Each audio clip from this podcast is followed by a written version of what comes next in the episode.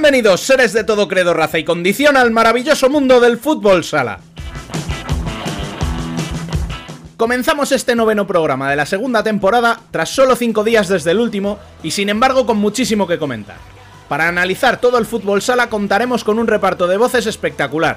Sergi Romero volverá con protagonista. Debatiremos sobre las jornadas de primera masculina y femenina e intentaremos, desde el respeto absoluto a su decisión, ver qué puede llevar a un jugador profesional de élite a abandonar el fútbol sala. Para ello, se pasará Peri, nuestro compañero defensista. Además, Emen nos acercará el mejor futsal internacional con invitado de lujo y Bielizque nos plasmará sus pensamientos en la columna.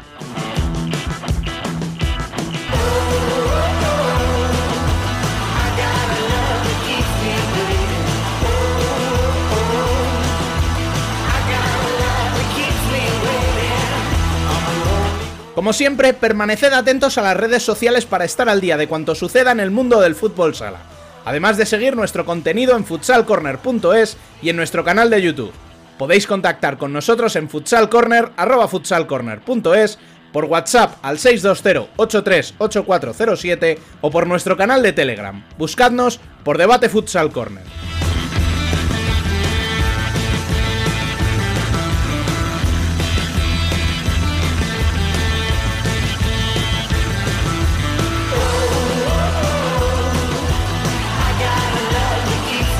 Arranca ya nuestro noveno programa.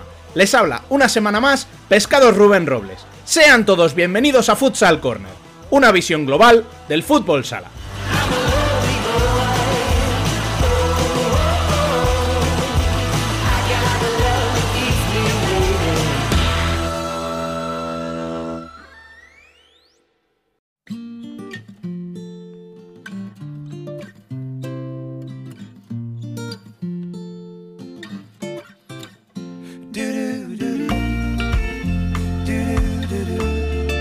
Las noticias.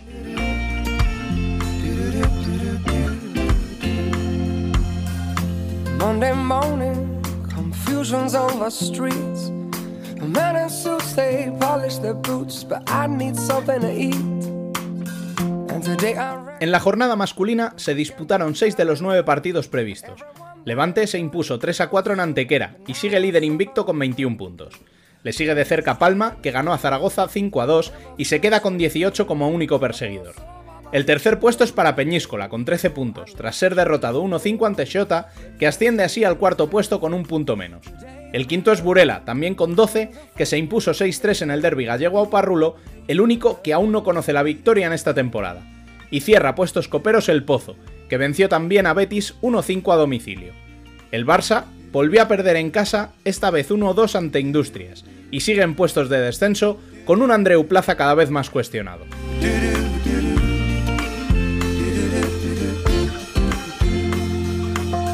And the people are buzzing, ambitions in the air. The builders are splashing the 20 pound notes. I haven't any spare, so I regain. Se aplazaron Rivera Jaén, Córdoba Inter y Cartagena Valdepeñas, lo que eleva ya el número de partidos aplazados en 9 jornadas a 14 y tensa aún más a los equipos y aficiones, que ya se plantean seriamente cómo y cuándo podrá concluirse la temporada pese a que apenas llevamos un mes de competición. Encabeza el particular ranking Jaén, con solo 3 de 9 encuentros disputados. Inter, con 4 aplazamientos, y Valdepeñas con 3, son los siguientes.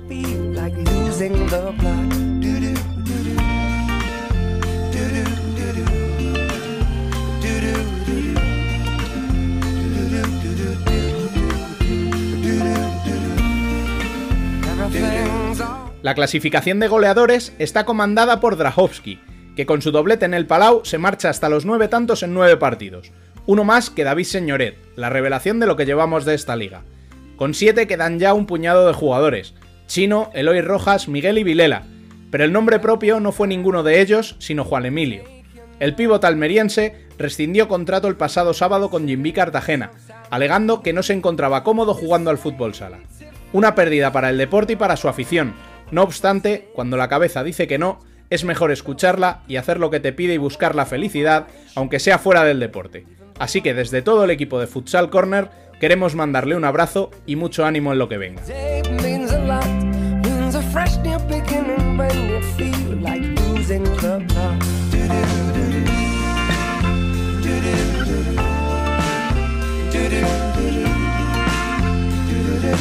Y como siempre, cuando terminan las noticias, es el momento de hacer una pausa, ponernos un café y sentarnos con un protagonista. Como avanzábamos en la intro, hoy está de nuevo Sergi Romero para traernos al invitado de esta semana. Muy buenas, amigo. ¿Con quién vienes? Pues hola, ¿qué, tal chicos? Hoy vengo con, con, con Álvaro, Álvaro Quevedo, Alvarito de, de la Humantequera, un, un tío de puta madre, un tío que, que, sobre todo me gusta que porque habla las cosas claras y, nos ha contado muchas cosas, muchas cosas de su etapa en, en Shota, nos ha contado muchas cosas de, su etapa actual en, en, Antequera y, hemos hablado también un poquito de, de, todo, de la actualidad, del tema Juan Emilio. Eh, ha quedado una entrevista muy chula y estoy deseando ya que la, que la escuchéis.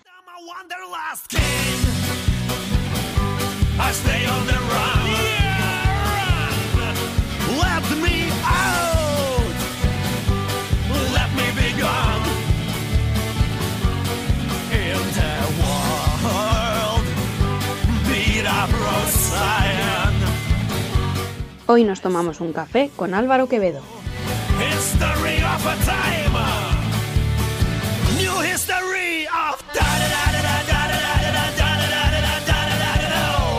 Está conmigo en, en, Futsal Corner Álvaro Quevedo, jugador de la Humantequera. ¿Qué tal? ¿Cómo estás? Buenas. Eh, muy bien, encantado de, de pasarme por, por, por aquí. Eh, eh, gracias por la invitación, gracias por el labor que, que hacéis y gracias por la difusión que, que, hacéis a este deporte. No, hombre, gracias a ti. Sobre todo, yo siempre que, que, alguien viene con nosotros o alguien habla con nosotros, siempre damos las gracias a vosotros porque mmm, parece mentira ¿eh? lo, que voy a decir, pero es que muchos clubes y, y, y jugadores tampoco a veces están dispuestos a hablar y, y se agradece un montón que siempre que, que intentas contactar con alguien, siempre te, te, den facilidades, como tú, por ejemplo, nosotros ha sido ya mala suerte de que sí. día, hostia, que, que, tengo prácticas, tal, no sé qué, ha sido ya sí, mala sí, suerte, sí. digo, ostras, ¿eh? Sí. Una pena no habernos, no habernos visto el otro día en persona. Sí, pero, sí, ya, bueno. es que ya, ya, te dije, mm, me, cuando me lo dijeron, digo, no puede ser. Y menos, ya, mal que pude, que pude ir al derby el, el, viernes, pero bueno. Joder, disfrutaste, ¿no? Bueno, como, como condenado, vamos. Eh, pues bueno, eh, lo, la primera pregunta eh, es que ya es casi obligada. Eh, mm, ¿Cómo estás viviendo esta temporada que para mí está siendo de, de, de locos? ¿Parones, no parones? Eh, ¿Sin público? ¿Cómo, ¿Cómo, estás mm. viviendo esta temporada? Pues yo creo que como todos, un poco es una temporada totalmente atípica, algo que no, que no está acostumbrado a nadie, pero bueno, es, es mm, algo que no nos toca convivir con ello, el tema del COVID, y bueno, es un poco raro no, no, ir al partido y no ver gente en el pabellón, eh, tener que hacerte todas las semanas un, un, test, tener, bueno, al final son cosas que al final te acostumbras, llevamos ya eh, dos meses, prácticamente tres meses y, y te acostumbras, te acostumbras el, a la hora de ir a entrenar, de tener que llevar un protocolo de sobre todo higiene y demás, luego a la hora de los partidos, el protocolo que tenemos. Pero bueno, ya te digo, eh, la, la, temporada es, es, la que hay. Eh, si no, no, no, hubiera, no, no hubiera esta forma, no, no podíamos jugar, pero bueno, al menos tenemos fútbol sala dentro de lo que, dentro de lo que cabe y, y, y bueno, la afición y la gente que le gusta el fútbol sala está pudiendo disfrutar eh, de algunos partidos y con eso es lo que nos quedamos. Eh, ojalá que esto se, se arregle pronto y que que la afición y que todo el mundo que, que pueda eh, pueda disfrutar de este deporte. Yo so, sobre todo, mmm, eh, vosotros mmm, sois de los, he contado, es que justamente lo he mirado antes, digo, eh, digo, tienen que ser muy pocos, sois de los seis equipos que te, habéis tenido la suerte de que no habéis parado ningún partido. Uh -huh. Sí, sí, sí. Pues... El, otro día, el, el, otro día lo comentábamos, el otro día que, que bueno, que cuando fue el positivo de, de Valdepeña, de Sergio Guasa, que, que, nosotros dijimos, es que nosotros vamos to, eh, todas las semanas a hacernos el test y diciendo, es que parece que a ver cuándo nos toca a nosotros. Sí, y sí. no nos toca nunca, que por, mejor, por suerte mejor, no mejor, nos eh. toca, pero... Mejor, tú. Que, que, eso, que cuando lo, lo, tocas de cerca estás como, uf, te lo, te lo digo por experiencia, pero tampoco...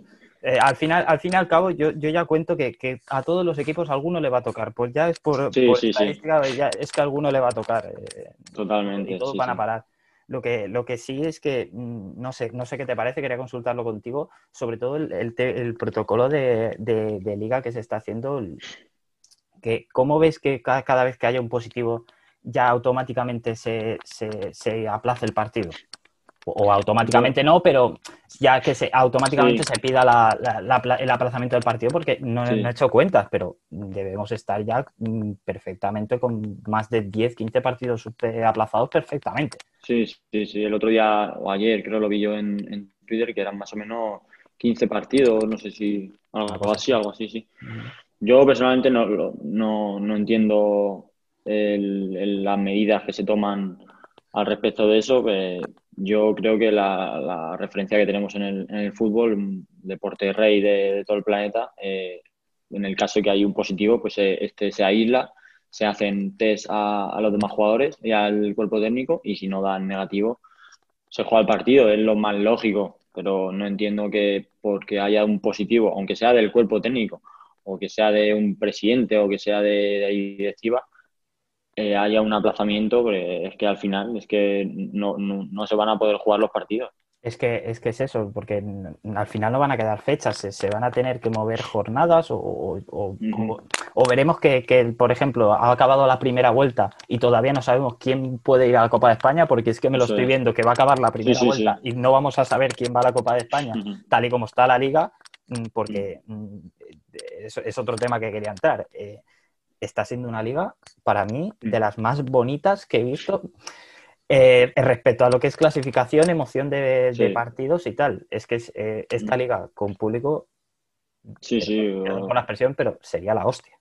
Sí, sí, totalmente, totalmente. Ya hemos visto que, que cada uno, cada equipo puede ganar a, a cualquiera. Eh, hay muchísimas sorpresas.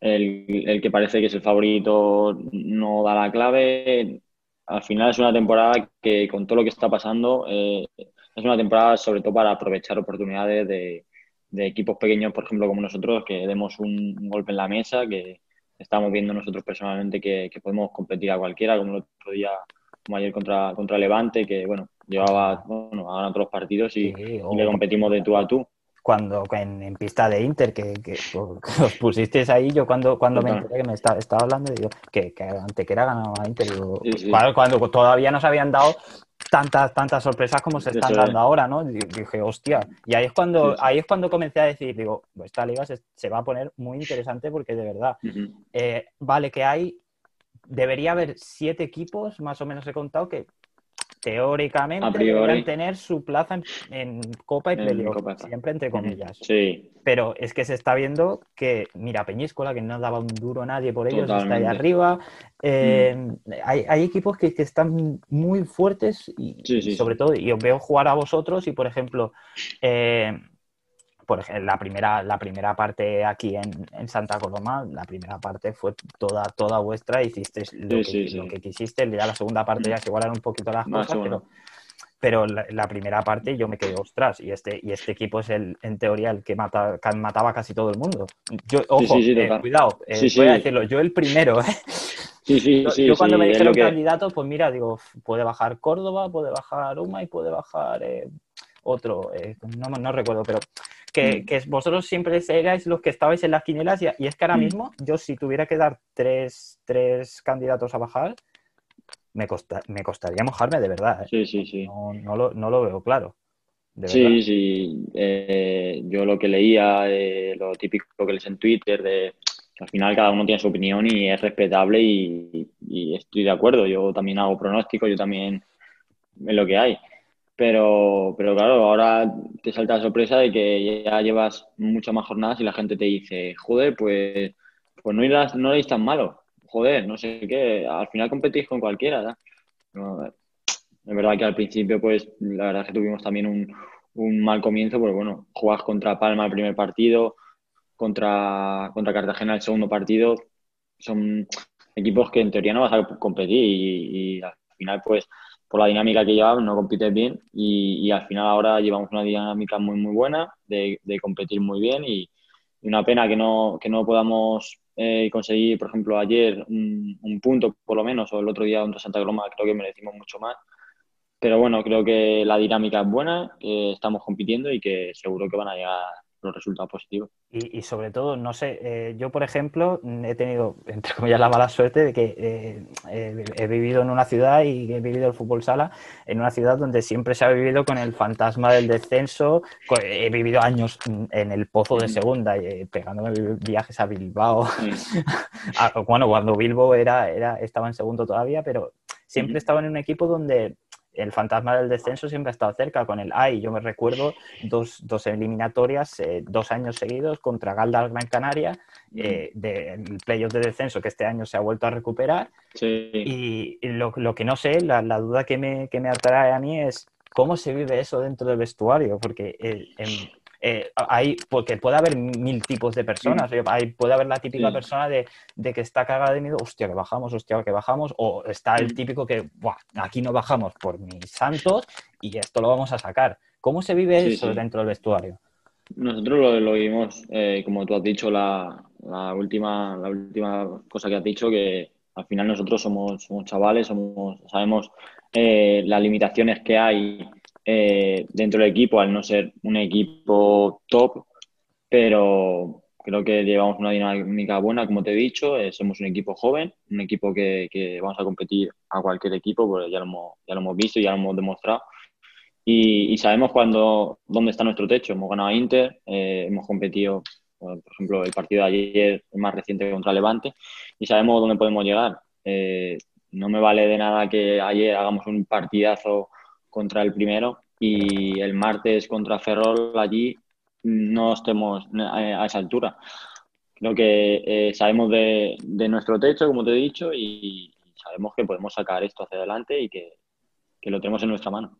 Y, más que nada porque, por ejemplo, eh, yo siempre, eh, eh, cuando he visto equipos así, que yo siempre lo he achacado, eh, he visto equipos que, que, mm, contra los grandes se crecen un montón y que cuando no es su liga y luego mm, perdían partidos contra los rivales directos, como por ejemplo el partido de Oparrulo vuestro el, el martes, es, es clave, es, es el, es Sí, el sí, sí. partido, es ese, ese que tienes que ir al 100% porque es que es el rival directo donde te vas a jugar las castañas con él a final de temporada.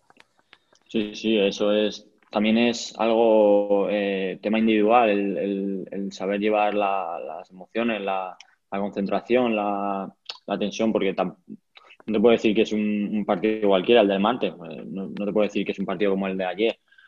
Al final sabes lo que te estás jugando, sabes que es un equipo que está, que va a estar hasta el final más o menos contigo y sabes la que te estás jugando. Entonces, eh, eso también es un, un tema individual, como te he dicho, que cada uno se tiene que controlar, cada uno tiene que, que dar el 120% y saber que vas a ganar.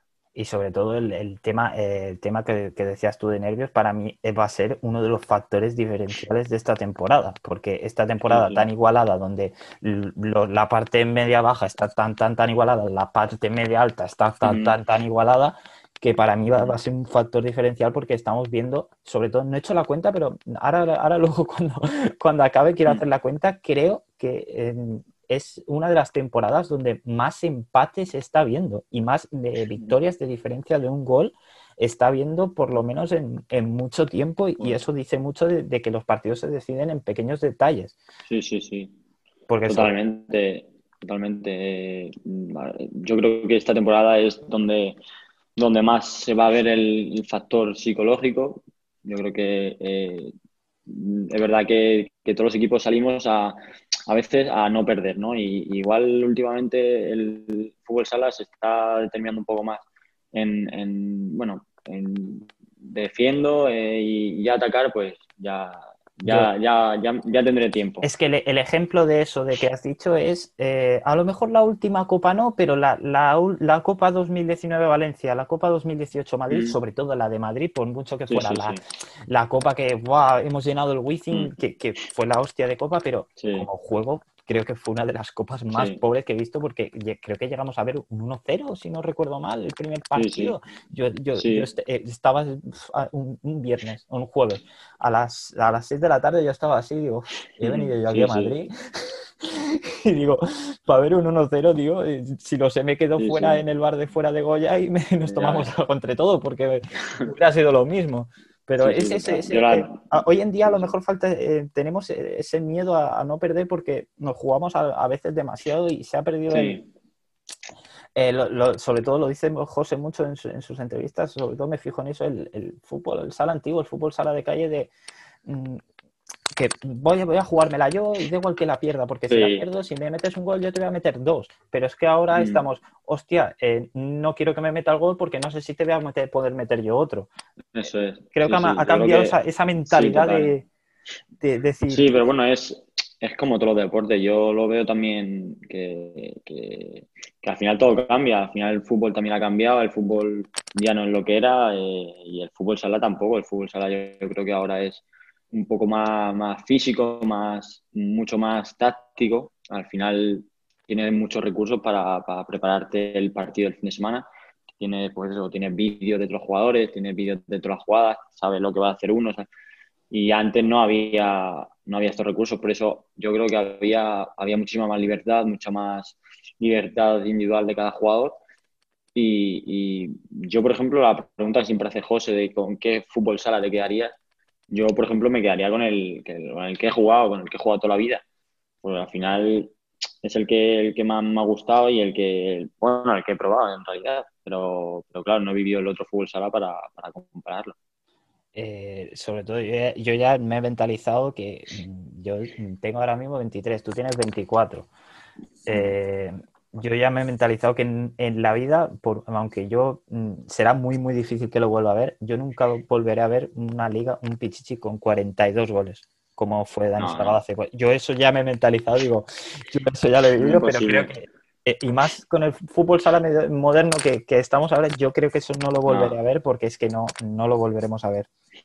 No, imposible. Yo, mira, yo siempre me acuerdo de un, de un partido de, de cuando Luis Fonseca estaba en, en Cartagena contra Pozo Murcia, un, no sé, que eran 10-9 o algo de eso, o 9-8, algo de un partidazo televisado allí en, en el- donde jugaba antes Cartagena, que no sé cómo se llama el, el pabellón, estaba muy chulo. Y fue un auténtico partidazo. Está en YouTube y yo a veces me lo pongo para, para una auténtica borrada. Creo que en la primera parte quedaron 2-1 así y la segunda parte un escándalo. Un escándalo.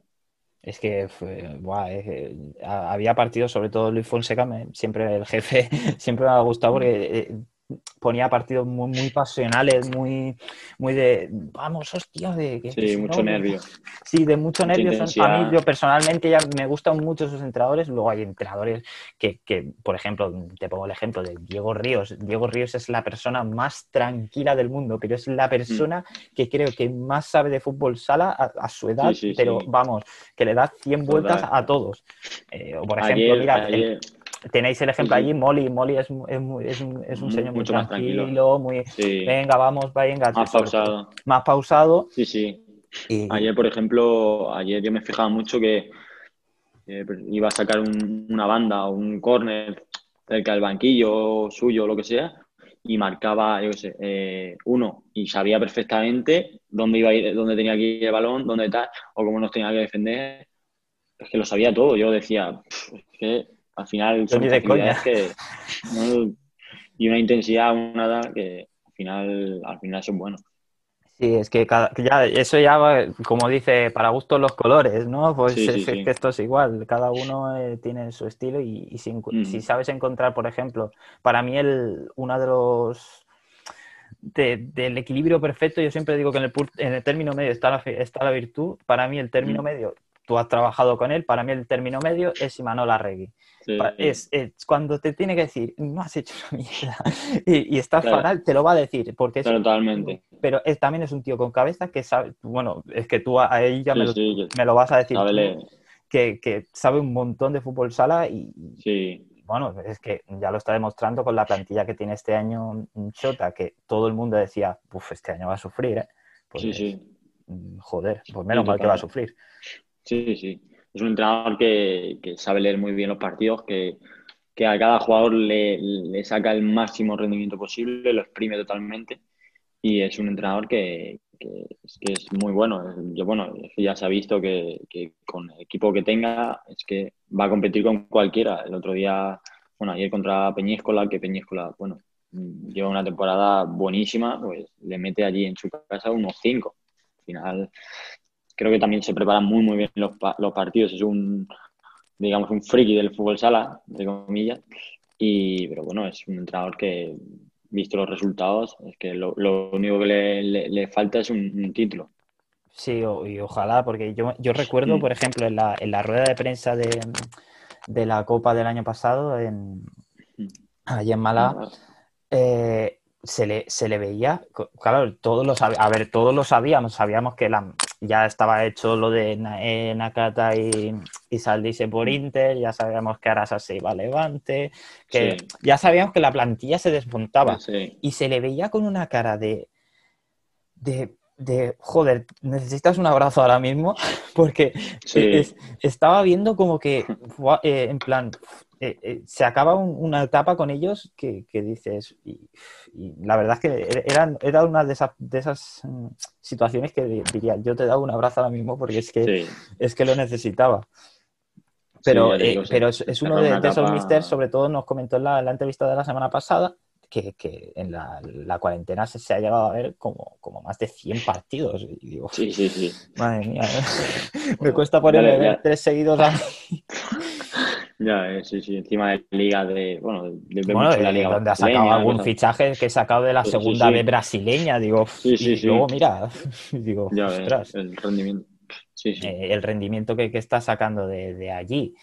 Y sobre todo eso, es que Total. Eh, una pregunta también que te quería eh, decir. ¿Qué, diferencias encuentras tú en el trabajo que, por ejemplo, hacías con, con, Imanol o, ahora con Molly estas, estas dos, tres temporadas que llevas ahí en, Antequera?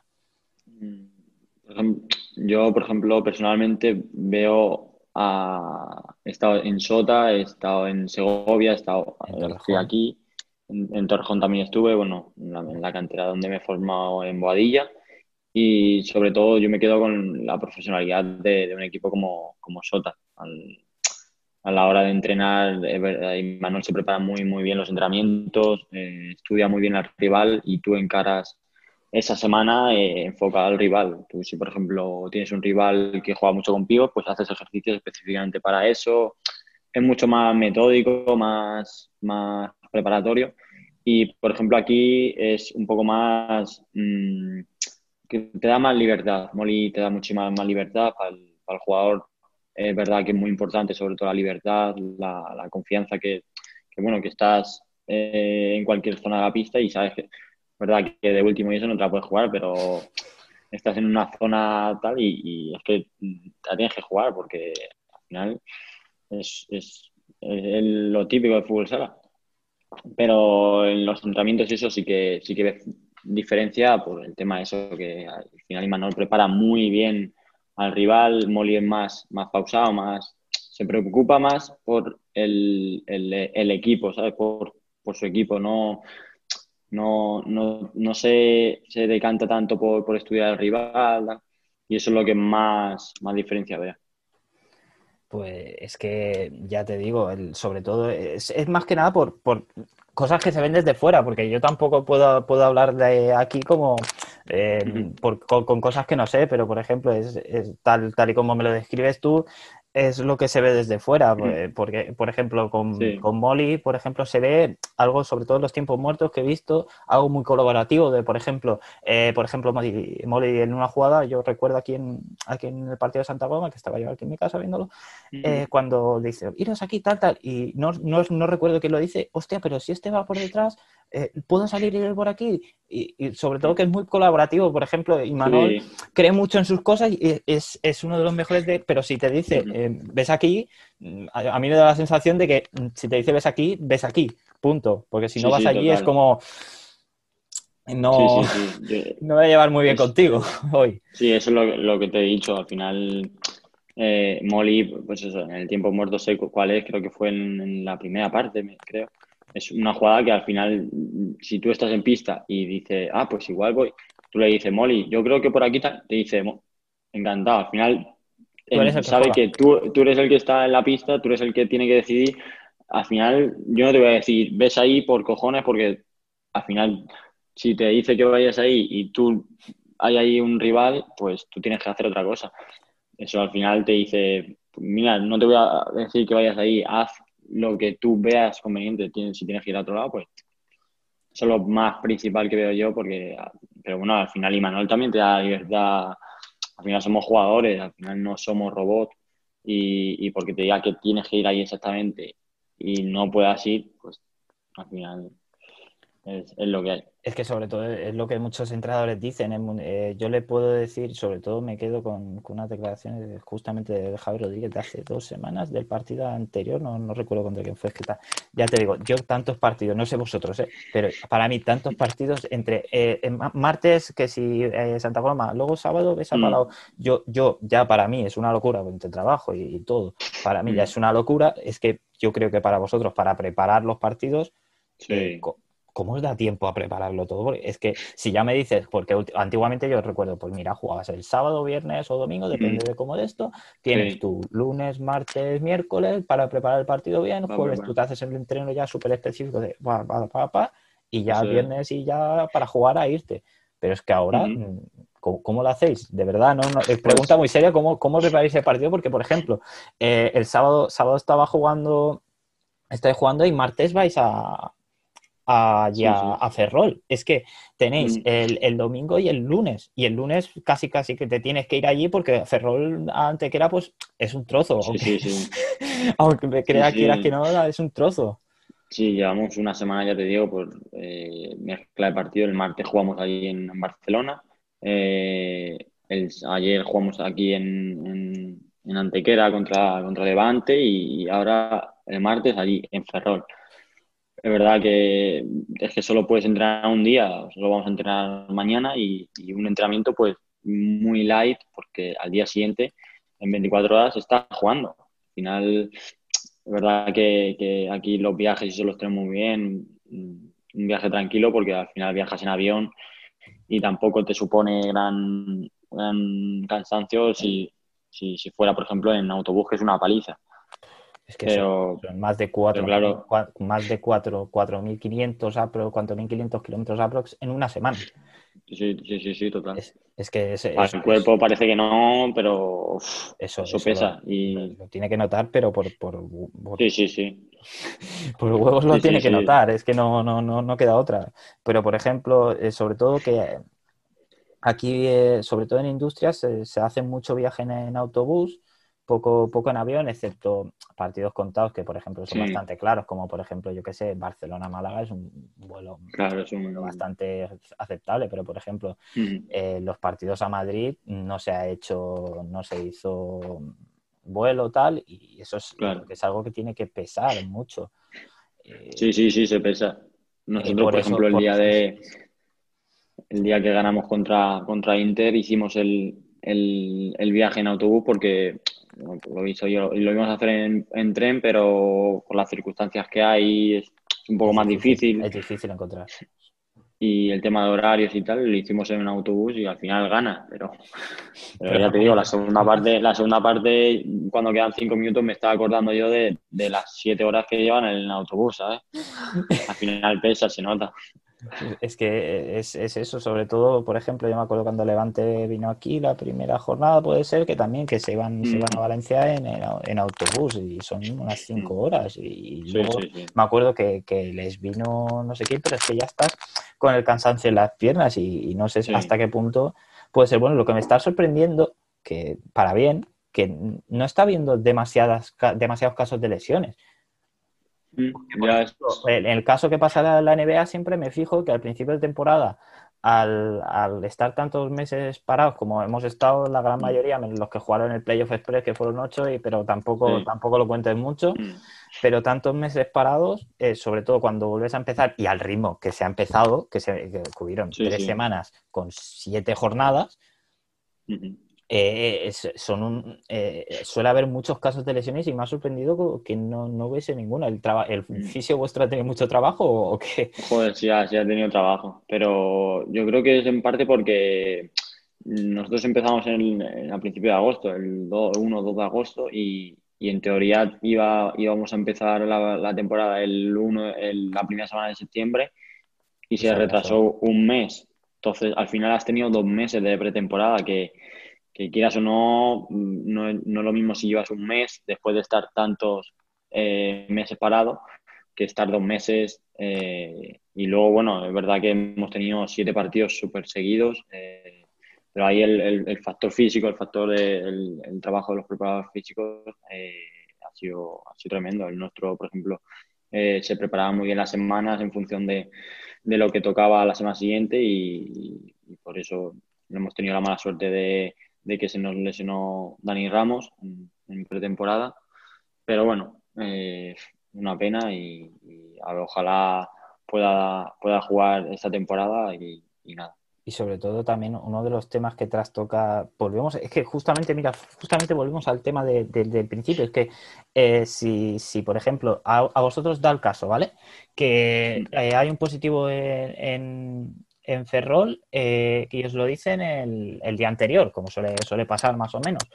Eh, para mí, eh, desde el punto de vista de, de preparación física de un club, casi te trastoca la semana, porque tú lo tienes todo Sí, sí. planificado. Hostias, mira, va- van a jugar, pues mira, aquí un entreno light, tal, no sé qué. Es que como, mm, como te, te suspendan uno, vale, que tienen esa semana ya para descansar y, entre comillas, te ahorras un viaje a Ferrol.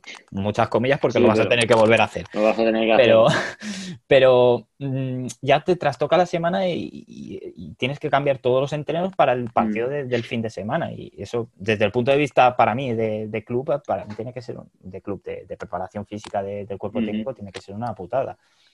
Sí, sí, es una putada porque al final tú te, pre- tú, eh, pre- tú te preparas para, para el calendario que hay. El calendario que hay es el que hay y a ti si te tocan ya un partido, ya imagínate, pues imagínate Jaén que lleva no sé cuántos partidos. que- o, o- o, que- por ejemplo, Betis, que ha tenido que parar como tres, cuatro veces. Jaén, porque Sí, ha sí, tenido sí. Esa, esa mala suerte de que, menos, creo que fue una vez o dos, o una o dos, no recuerdo, pero Mm. las demás han sido por culpa de los demás, que dices, que no culpa, pero que, que putada que, ha jugado tres partidos de nueve. Es que, Sí, sí. es que Es una locura, lo es una miras y locura. dices, les ha mirado un tuerto, o, o, por ejemplo, lo de Betis, que han tenido que parar tres veces, y dices, Mm.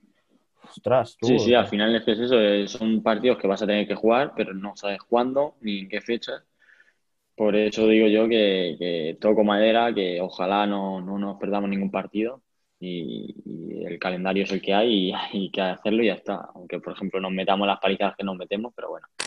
Pero al final, al final, al final lo compensa, ¿no? Al final, al final Sí. haces lo que te gusta y, Sí, y lo, sí. y lo- y lo compensa.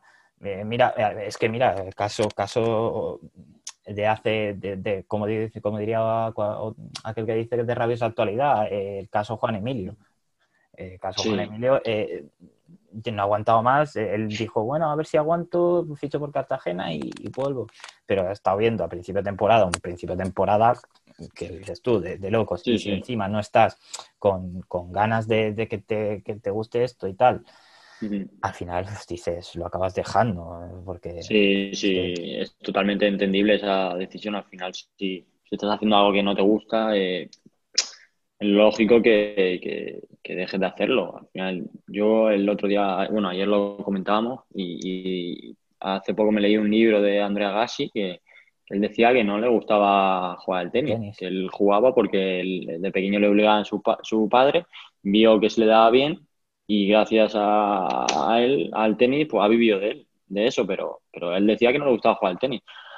Y al final un poco es eso, Juan Emilio, mm, si veía que ya no estaba disfrutando del fútbol sala y que prefería hacer otras cosas, es lógico que, que lo haga. Otra Y- cosa las formas o demás, pero el- la, la situación es, es algo en- totalmente entendible. Por eso, por eso dije que, que para mí es un paso de valentía mm, brutal, porque mucha, Sí, eh, sí. justamente lo estuve discutiendo con gente en Twitter diciendo, eh, justamente a mí me parece algo de, de valiente, de una valentía brutal, porque mucha gente, estoy seguro de que ahora mismo han jugado, en plan que ya se retiraron por, por, por edad, por lo que sea, y, o, y- o ahora mismo están jugando y no lo sabemos, porque nunca lo sabemos, que no están felices haciendo lo, lo que, más que nada, pues por temas, yo que sé, mil temas, yo que sé, de que estás jugando Sí. cerca de casa, mm, tienes, a ver, todos tenemos que vivir, Mm. no nos alimentamos del Sí, aire, sí. es, es entendible, pero eh, que, que sacrifican su felicidad personal con, para, por seguir jugando y eso no sé hasta Sí. qué cierto punto alargar tu carrera o seguir tu carrera eh, jugando, no sé hasta qué punto es bueno Mm. personalmente, no sé cómo lo verás tú. Sí, eh, yo ya te digo, lo- yo lo entiendo perfectamente la, la situación que ha tenido y, y es verdad que muchísima gente, seguramente, si hubiera estado en su situación, hubiera dicho, estoy viendo de, de esto, eh, la verdad es que mm, económicamente mm, muy bien, pues puedo vivir mucho, bueno, muchos años, eh, Sí, varios sí. años de esto y, y- y voy a seguir, aunque sea infeliz, sigo, eh, económicamente pues aprovecho y, y ya está. Mucha Sí, gente, ya te digo yo, que, Es que estoy que seguro hubiera, que, que que hubiera eso, hecho eso. Que eso ha pasado, que, no- que, lo sé, que no lo hemos sabido nunca ni lo sabremos, eso está claro. Pero seguramente. Pero seguramente ha pasado, que, que por eso lo decía yo justamente, digo, que, que no lo sabemos seguro, que, pero seguro que ha pasado porque es, Sí, sí, sí. ya pasa en la, en la vida real normal. Con, con- yo tengo la, la- gran suerte de que mi trabajo me encanta y que también eh, puedo disfrutar, de, también, aparte del fútbol sala, eh, haciendo lo que hago y tengo mi trabajo, pues oye, tengo la gran suerte. De que a veces me falta tiempo, de que me, multi- me tengo que multiplicar por dos, también. Pero, pero bueno, eh, lo- como digo yo, lo, eh, lo que algo quiere, algo le cuesta. Es como, Sí, sí, como, total. por ejemplo, ahora él, él ha, él ha sacrificado eh, pues, su, su economía, se puede decir, pero él, él ha ganado en, en una felicidad. Eh, espero Sí, que, sí. la tenga de, de- de Sí, decir, sí. bueno, yo voy a hacer lo que me gusta, mm, eh, Ujú. pues mira, me quiero ir a la infantería de marina pues, y yo como si digo, pues Totalmente. mañana me quiero ir a un convento a, a ser monje Sí, budista, sí, es ¿sabes? totalmente enten- entendible cada uno. Cada uno tiene, tiene su cosa. Pues bueno, mi- he mirado la hora, eh, hemos estado, creo, más de media hora. Joder, sí, Eh, sí, se ha pasado volado, que tío. nos ha pasado aquí volando y, y como vea, cuando vea a Dani esto me va a matar. Eh, lo que sí te, te debo decir, muchas gracias, eh, sobre todo cuando, cuando vengáis aquí al Palau, ten, ten en cuenta que, que- que iré. Sí, sí. Me lo montaré como sea, tú no te preocupes, que me lo montaré como sea, pero iré y, y no- y nos vemos porque, ya te digo, estoy- me encanta hablar contigo, tío.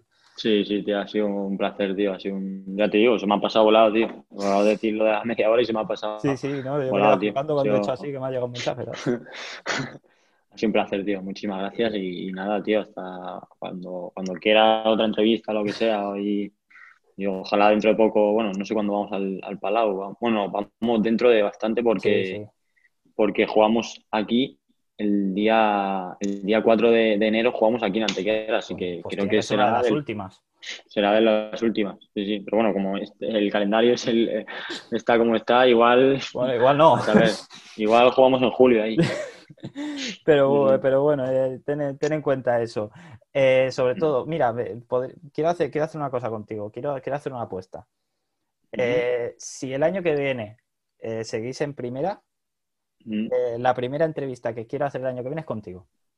venga, Pues ¿La ¿Aceptamos? me la apunto y, y, y Yo, la, yo te digo la- que me acuerdo de, este, que de estas cosas, que de estas cosas me acuerdo, que el, el día que el día que vea yo eh, eh, Antequera se salva la última jornada, me, me voy a acordar de eh, Ese- bueno, pues, pues mira, pues Sí, sí. septiembre, vale, eh, Álvaro, ¿qué tal? ¿Qué tal estás? Ese, ese día, ese día va a llegar. Ese día, acuérdate que yo te, yo cuando, cuando sea el día ese te voy a escribir. a decir, eh, el día que quieras, a la hora que quieras, ya está. Joder, ojalá, ¿eh? Ojalá. Sí, sí, sí. Tocamos madera y ojalá, ojalá. Sí, sí, sí. así. Ojalá, tío. Pues bueno, eh, sobre todo, muchas gracias. Y ya sabes que aquí tienes tu casa, pues ya te digo. Muchísimas gracias ti, tío. Tenía de verte y por fin estás aquí conmigo.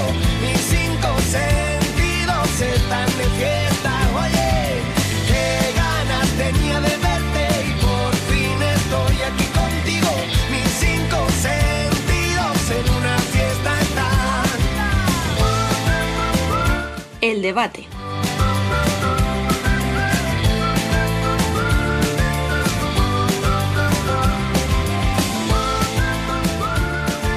Bueno, pues arrancamos ya el noveno debate de la temporada y contamos como siempre con Dani López y Bielizco. Muy buenas a los dos. ¿Qué pasa, Muy buenas? ¿cómo va?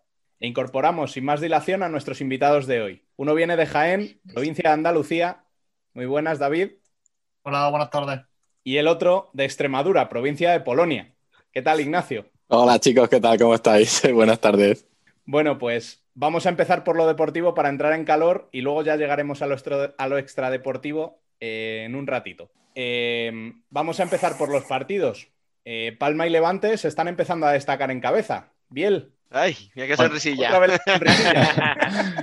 Bueno, pues, o sea, yo contento, pero ya es un poco lo que hablamos antes de empezar la temporada, la gran ventaja o la suerte o la buena gestión que tuvo Palma fue el mantener todo el bloque el año pasado.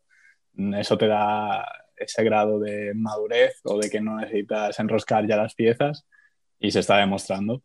Eh, lo único que sí que a lo mejor ha fallado en algunos partidos, eh, con el de Valdepeñas, ha sido un poco más de acierto de cara a portería o mostrar algo más eh, de nivel ofensivo para estar a lo mejor un poco más cerca de Levante, pero a Levante aún también le quedan creo que dos partidos para estar igual, igual que Palma y a otros rivales que ya veremos luego que fa- faltan muchos partidos y veremos mm, cómo se recoloca el resto. Pero en principio bien. Sí, pero escucha, eso que le ha pasado a Inter de que te gane Uma o el Pozo que te gana uno y te pierde otro, eso a Palma no parece que le vaya a pasar. O sea, en ese sentido Palma es mucho más fiable. Que lo Y que sobre todo este último partido era el típico, o sea, yo ya iba al estadio con esa sensación de, "Buah, llevamos una rachita, este es el típico partido tonto que se pierde, que como pasaba en otras temporadas. Y, y, y ese es el grado de madurez o de confianza de que, bueno, em- y empezaron el partido perdiendo y yo ya ahí ya dije, bueno, pues como yo ya venía pensando. Y, y al final vas jugando, vas jugando, empiezas a hacer tu juego, porque los primeros minutos fueron de Zaragoza y, y al final van saliendo las cosas. Sí, pero el partido luego al final parece hasta fácil. O sea, empezó bien Sí, Zaragoza, sí, pero metió no lo gol, pero en cuanto metió el primer gol Zaragoza, dijo Palma, bueno, pues venga, señores, vamos a jugar.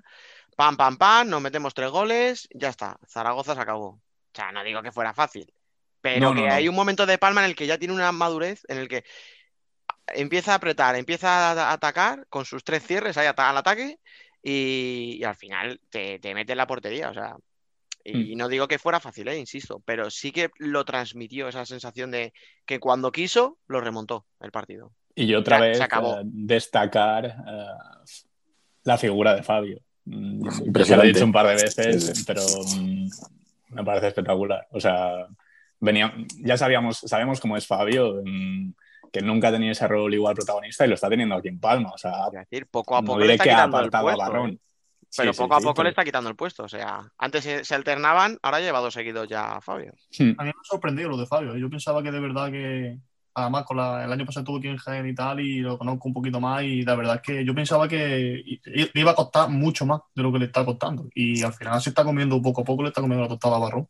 Y ya creo que Pavadillo es el titular, por lo menos eso parece. Es Fijaros, que eh, no sé cómo lo verá Ignacio, pero Fabio da la sensación de que cuando tiene confianza, eh, vamos, ya lo decía el otro día por Twitter, si no el mejor, uno de los mejores porteros del mundo. Sin duda, hombre, por cualidades, pero eso es algo que sabíamos desde que Fabio tenía 18, 19 años. Lo que Eso te iba a decir, luego- con esa edad me lo dijo a mí Rafa, siendo, Sí, siendo sí, los sí. dos porteros que- del pozo. Me dijo, viene el chaval que es la hostia.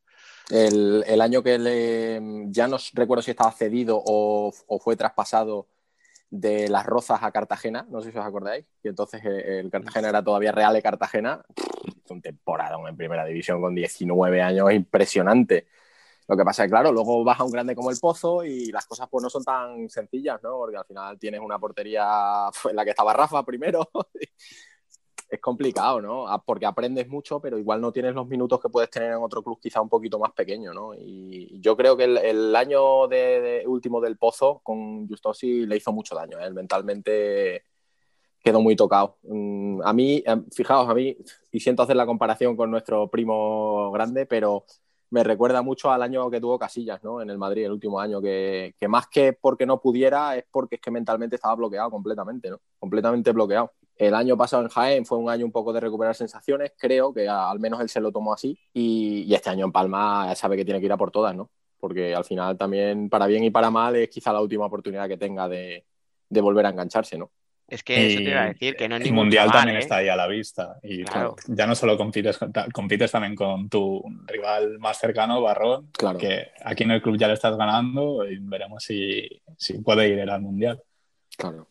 Es que, a ver, lo bueno que tiene es que se le han juntado todo para que sea su año. O sea, Vadillo le está dando confianza, está jugando bien, además le está quitando el puesto a un porterazo como Barrón, que eso, digo, no sé, te tiene que reforzar a ti mentalmente en que estás haciéndolo muy bien. y Al capitán del una madurez.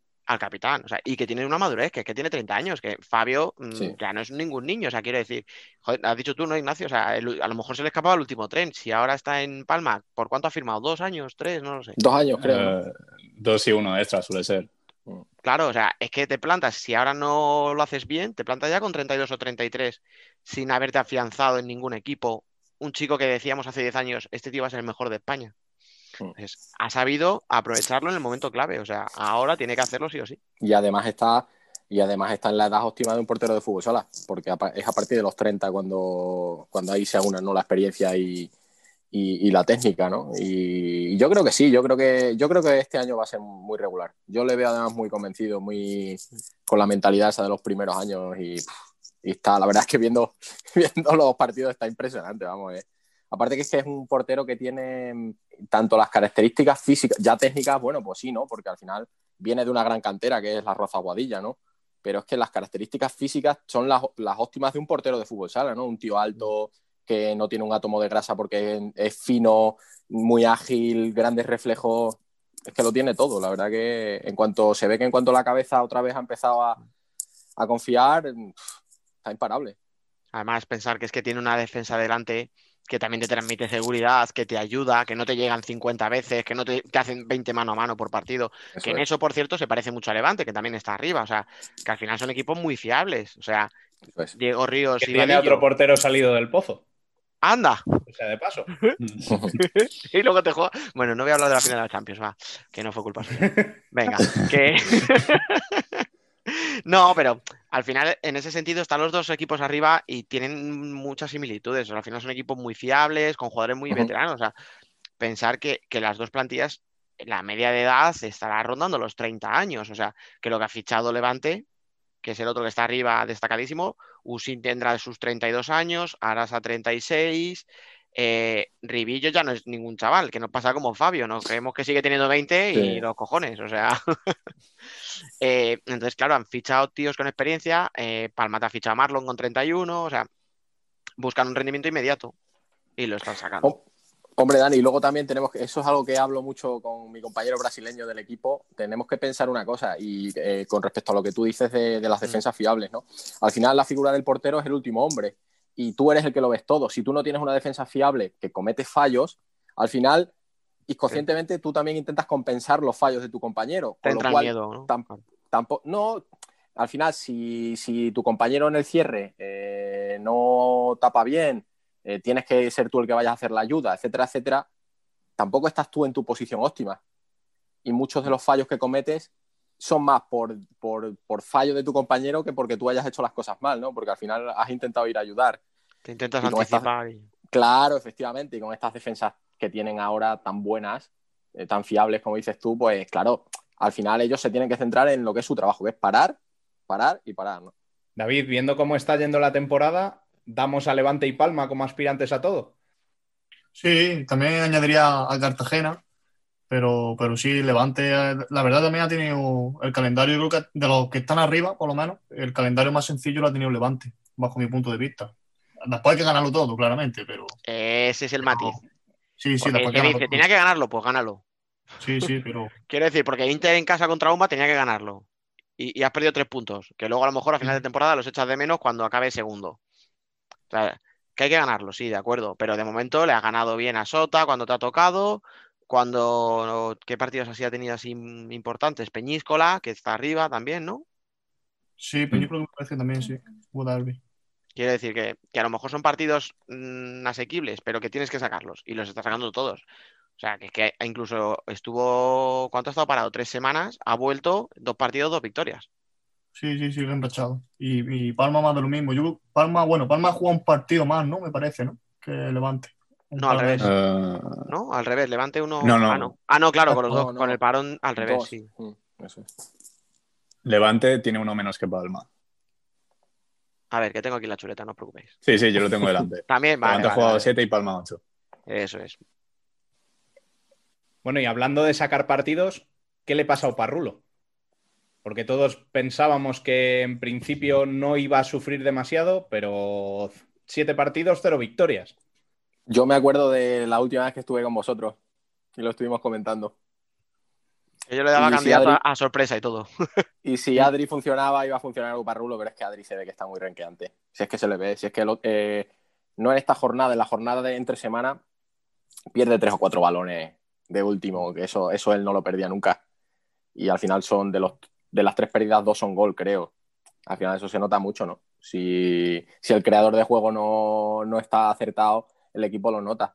Y luego, aparte, también recuerdo que estuvimos hablando de los porteros de Oparrulo. Y sí, bueno, eh, el hermanísimo está parando mucho, pero también en las dos o tres primeras jornadas tuvo ahí dos o tres aportaciones que yo creo que terminaron de hundir la moral del equipo. Ojo, tenemos titular. Puede ser que no haya Espíndola bueno. El espíndola bueno resulta que tampoco. Jo, te lo juro que llevaba un rato mordiendo la lengua y dije, no lo digas, Dani, no lo digas. No lo ya lo digo digas. yo, sí. Eh, pero escucha, pero si, el, si el espíndola bueno no es bueno, pues el que no es bueno, pues. A ver, tampoco es que ahora sea todo muy malo, Ah. porque la verdad que está haciendo muy buenas paradas. ¿eh? Si... Yo la verdad que no- partidos enteros no estoy pudiendo ver muchos porque me coinciden con entrenamientos o partidos, pero sí que es verdad que los resúmenes los estoy viendo todos, que al final los resúmenes tampoco te hablan, te dan el 100% de la información. Ya. Está haciendo buenas paradas, pero claro, tú puedes hacer 10 paradas buenísimas, pero como hagas dos o tres cantes por partido, es que al final eso, a- a eso, eso para un equipo es lo peor que puede haber, que, que veas que tu portero falla, ¿no? Porque al final la confianza... A ver, ya hablando en serio, yo creo que el- hay muchas veces que cuando un equipo está abajo dicen, no, es que le está fallando el no sé qué. O sea, yo qué sé, por el año pasado jugaba bien, pero no tenía gol. Pero es que este año Oparrulo le están fallando muchas cosas. Adri no está bien. Vale, porque Adri no está bien, lo que tú dices. Yo creo que la lesión le afectó, a- quiso volver muy rápido y no, no ha vuelto Eso. bien. Eh, no tiene un goleador, o sea, no tiene un killer. No, está Elder. Es que no tienes a Elder, que es que es- es- nos hemos hinchado a hablar de Paul Pacheco cuando el Pozo tiene un fondo de armario de la hostia. Y el problema que le han hecho, o sea, el destrozado Parrulo, quitándole a Elder todos los partidos, o sea, toda la primera vuelta prácticamente, es que es eso, o sea, es que es un agujero en defensa de la hostia. Que recordemos que el otro cierre del equipo, el titular está siendo Isma, que el año pasado estuvo lesionado toda la temporada prácticamente. Sí. O sea, que, que al final ha tenido que coger ritmo, pero, pero que tampoco le pidamos, porque ni es un chaval ni viene de una temporada en blanco. O sea, que claro, si no tienes un, tu cierre titular, está sancionado. Tu otro cierre viene de un año sin jugar. No tienes arriba una referencia en ataque. O sea, gracias que Miguel este año ha dicho, pues voy a empezar a meter goles. Eso te iba a Porque decir. que si no lo mete Miguel, eh, no lo mete nadie ahora mismo en el equipo. Y eso habla, habla muy bien de él, pero habla muy poquito de Oparrulo, que se nos está, se nos está cayendo y es que es eso, o sea, dos puntos, tío, dos puntos en siete partidos, pff, tal y como está la liga, es una condena de muerte. O sea, Sí, porque es que hay que echar mano a mucha gente que ya está muy por encima de ti. Que son ya cuántos... ¿Cuatro Uf. puntos? ¿Cinco puntos? son cuatro con Uma, que está en, en promoción. ¿Cuántos partidos malos tiene Uma? No, al revés, Uma tiene dos Ah. más. Ah, bueno. Uma es de los que ha podido Bueno. jugar todo. Está todo tan de- de- virtualizado que. Claro, claro, si por, Sí, si no, por por, ca- puntuación, por clasificación es imposible hacerse a la idea. Nah, nah, Claro. Imposible. por Y clasificación lo sabes tú bien, que- porque vamos. Claro, Jaén, por- Eso te iba a decir. O sea, Jaén podríamos decir está en descenso, pero si es que Jaén ha jugado tres partidos de nueve. Claro, o es sea, que Jaén no ha jugado prácticamente. tiene más aplazados que puntos, decíamos el otro día, ¿no?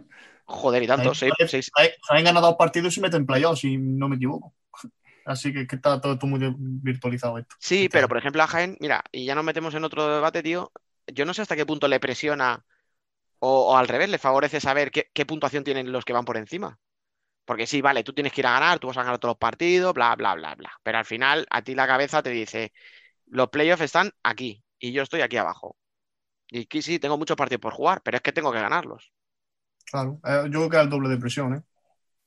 Yo, yo, es que yo también pienso eso. Me dice la gente, no, porque así sabes cuántos puntos tienes que sacar. Digo, pero como si los sacaras porque quieres o no quieres sacarlos. O sea, o sea, es que claro, ahora mismo Jaén está con 5, pero es que es el único equipo que no ha perdido de primera, ¿no? No, pues quiero decir, perdón, sin Levante y Palma, obviamente. Sí, sí. Claro, pero es que ha jugado 3. No ha perdido todavía, hombre, nos ha jodido. Y volviendo al tema. los hay que han jugado uno y han perdido uno. Claro, yo no he perdido nunca un partido en primera división, no te jode.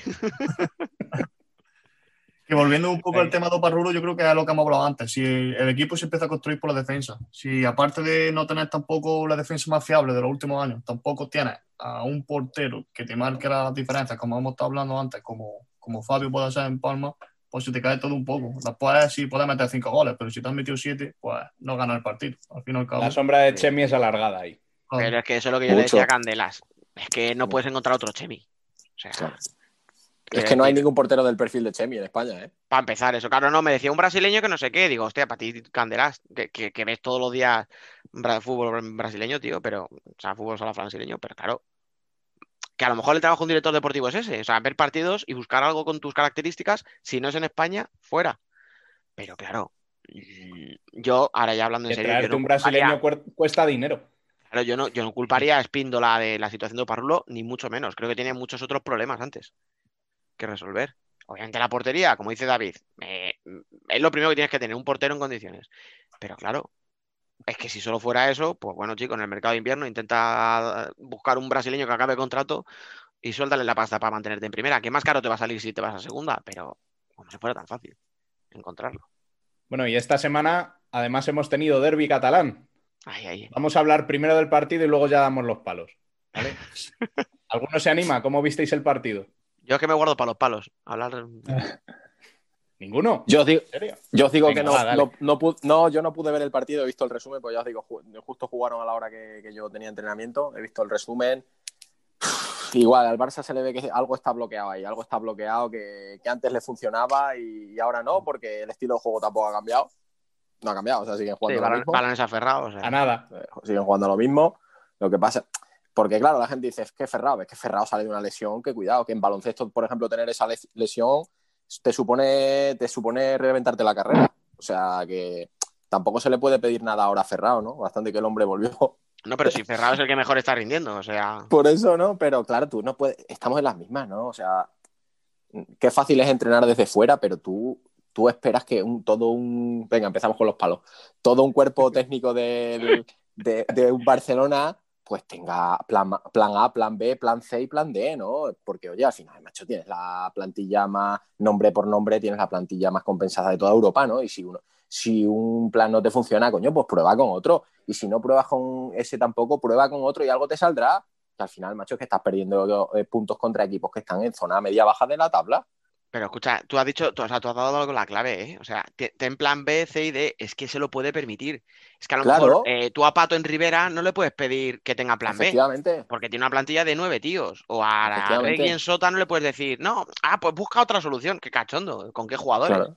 Si el único medio pivot que tengo es Mancuso y se me lesionan eh, al empezar la temporada, o sea, pero coño, es que el Barça tiene para jugar con pivos como Ferrao, tiene para jugar con Esquerdiña mm, a otra cosa totalmente distinta, es que puede jugar con doble pivot porque tiene tres o cuatro, depende cómo cuentes a Joselito. O sea, hostia, es que tienes mucho plan, es que puedes poner Mucho, a mucho. Adolfo y salir de cuatro. O sea, es que puedes meter a tíos con desborde en banda, Mateus por un lado, a Diego por el otro, es que tienes a, a Daniel, a Marcenio, que son tíos súper inteligentes que ven el juego como nadie.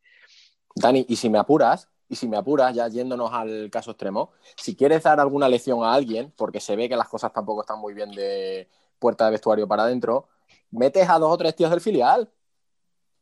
Y que Pues se sí, maten ahí. Que tienes, tienes que además al dos campeones sub-21, o sea que. Claro, claro. Entonces, por eso te digo que es que ya se cae por sí solo, ¿no? Que ya la gestión está siendo también muy. Porque es entendible que después de ganar la Copa de Europa, un equipo da un bajón. Eso siempre es así, mm, históricamente. Pero ¿hasta cuándo le Mm. puede durar eso? O sea, Pero que des un bajón quiere decir que, bueno, pues ganes un partido, pierdas, como decía Biel, ¿no? Que le pasaba a Palma a lo mejor, ¿no? Algunos años ganas uno, pierdes otro, tienes el partido tonto, tal. Mm. Pero que están en descenso, ¿eh? no, no, y ya Eh, no es broma. en sea, descenso. claro, es que ya han jugado.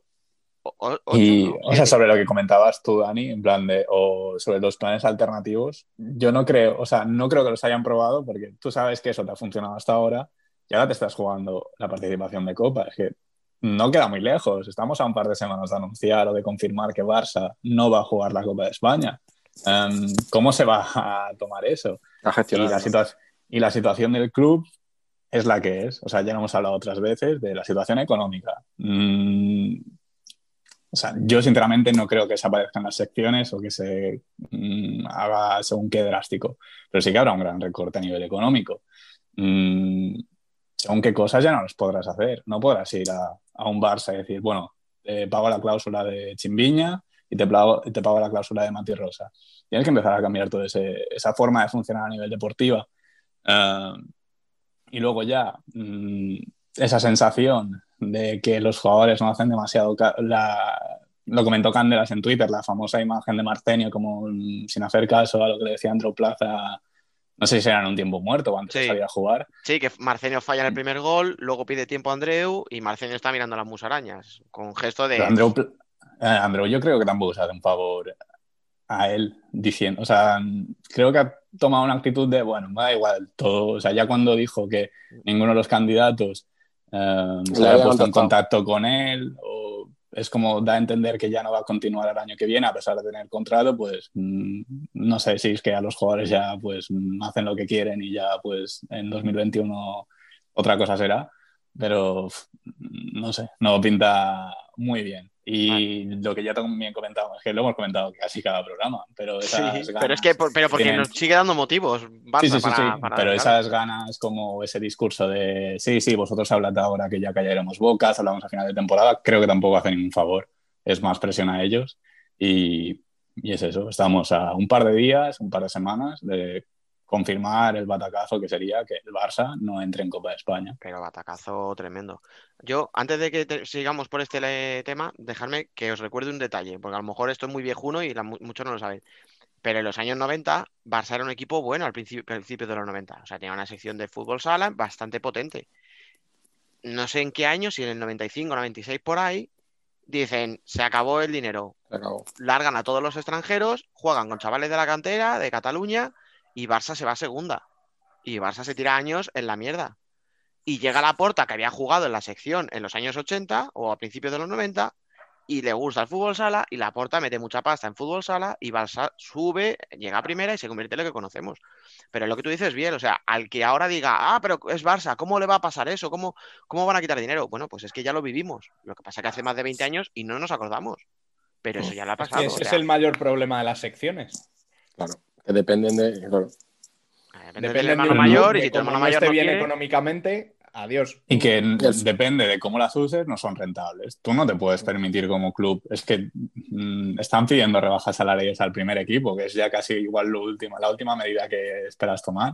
Pero mm, tú como sección, ¿cómo planteas? O sea, si ya sabes que el fútbol sala es complicado ganar a nivel club, tienes que seguir modelos. Como- o sea, yo lo comenté en una columna hace un par de semanas. Sigue ejemplos como Palma o Valdepeñas que mm, sin sa- saliendo de la nada como tal, has conseguido sacar rendimiento y hacer grande un club. Pues sigue algunos de esos ejemplos, no vayas de tirar de, car- de cartera, porque es que usas a jugadores dos, tres años y luego fuera. Y al final cuando se van fuera triunfan. Mira a Roger y Rivillos en Levante. por ejemplo. Pero escucha, que tú has hablado de las cláusulas de Chimbiña y de Mati Rosa, pero es que se lo hizo a Rafa López. Es que ahí ya van más de 250.000 euros. Claro, pero es que se lo hizo a Rafa López eh, tres días antes de empezar Sí, una Copa también. España. O sea, le Y- quitó a y a su capitán. O sea, Y, y con, la, mm, con la actualidad, mm, hasta enero no habrá presidente, pero en cuanto llegue el presidente, ¿qué va a hacer? Supongo que ya no hay dinero para despedir a Andreu Plaza y pagar la cláusula de otro. ¿A quién traes? Porque suena mucho Javier Rodríguez. Yo no veo al Barça permitiéndose, no sé cuál es la cláusula de Javier Rodríguez en Industrias, pero mm, habría que ver si no ha pedido una clausulita ahí para salir gratis en caso de que le llame Barça. Ya, Javi está, paso- está loco por la música, ¿eh? Voy un paso más allá, Dani. ¿Tú crees que viendo cómo está el Barça ahora mismo, con la situación institucional que tiene, a Javi Rodríguez, si ve que es la junta directiva que llega no va a invertir de verdad, va a ir? Yo creo que sí. no, es que también depende de la junta que vaya. O sea, mm, en, la- en las anteriores elecciones de 2015, en las de la Puerta, Javier Rodríguez era el candidato a llevar la dirección deportiva. O sea, que imagino que en esta nueva eh, candidatura irán por ahí los tiros.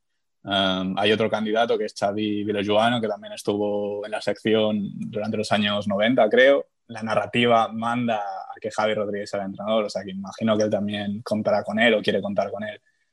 Yo, ahora que diga Ignacio porque renegaba, pero es que yo le veo loco por la música. O sea, las Sí, sí, declaraciones sí. de la semana anterior, el palo que le da Andreu, eh, no te voy a decir que le esté haciendo la camita, pero sí que le está diciendo, bueno, señor Plaza, si usted no quiere, mm, avise que ya voy yo, ¿eh? Para allá. Porque me, a mí me sonó a ¿eh? Plaza, váyase. A mí me sonó totalmente. Vamos. Y aparte... Yo creo. Perdona, Bill. eh, No, no, dale tú. dale, dale. No, de- yo simplemente iba a decir que yo creo que Javi Rodríguez es un tío muy inteligente. Y igual parece que está loco por la música, pero él sabe el sitio al que va.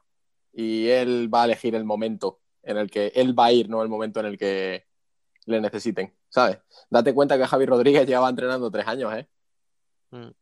Sí, pero Porque parece que, es que, parece que lleva 10 años, pero no lleva tanto tiempo. Y se tuvo que ir a Ucrania para encontrar un equipo que le contratase de cierto nivel.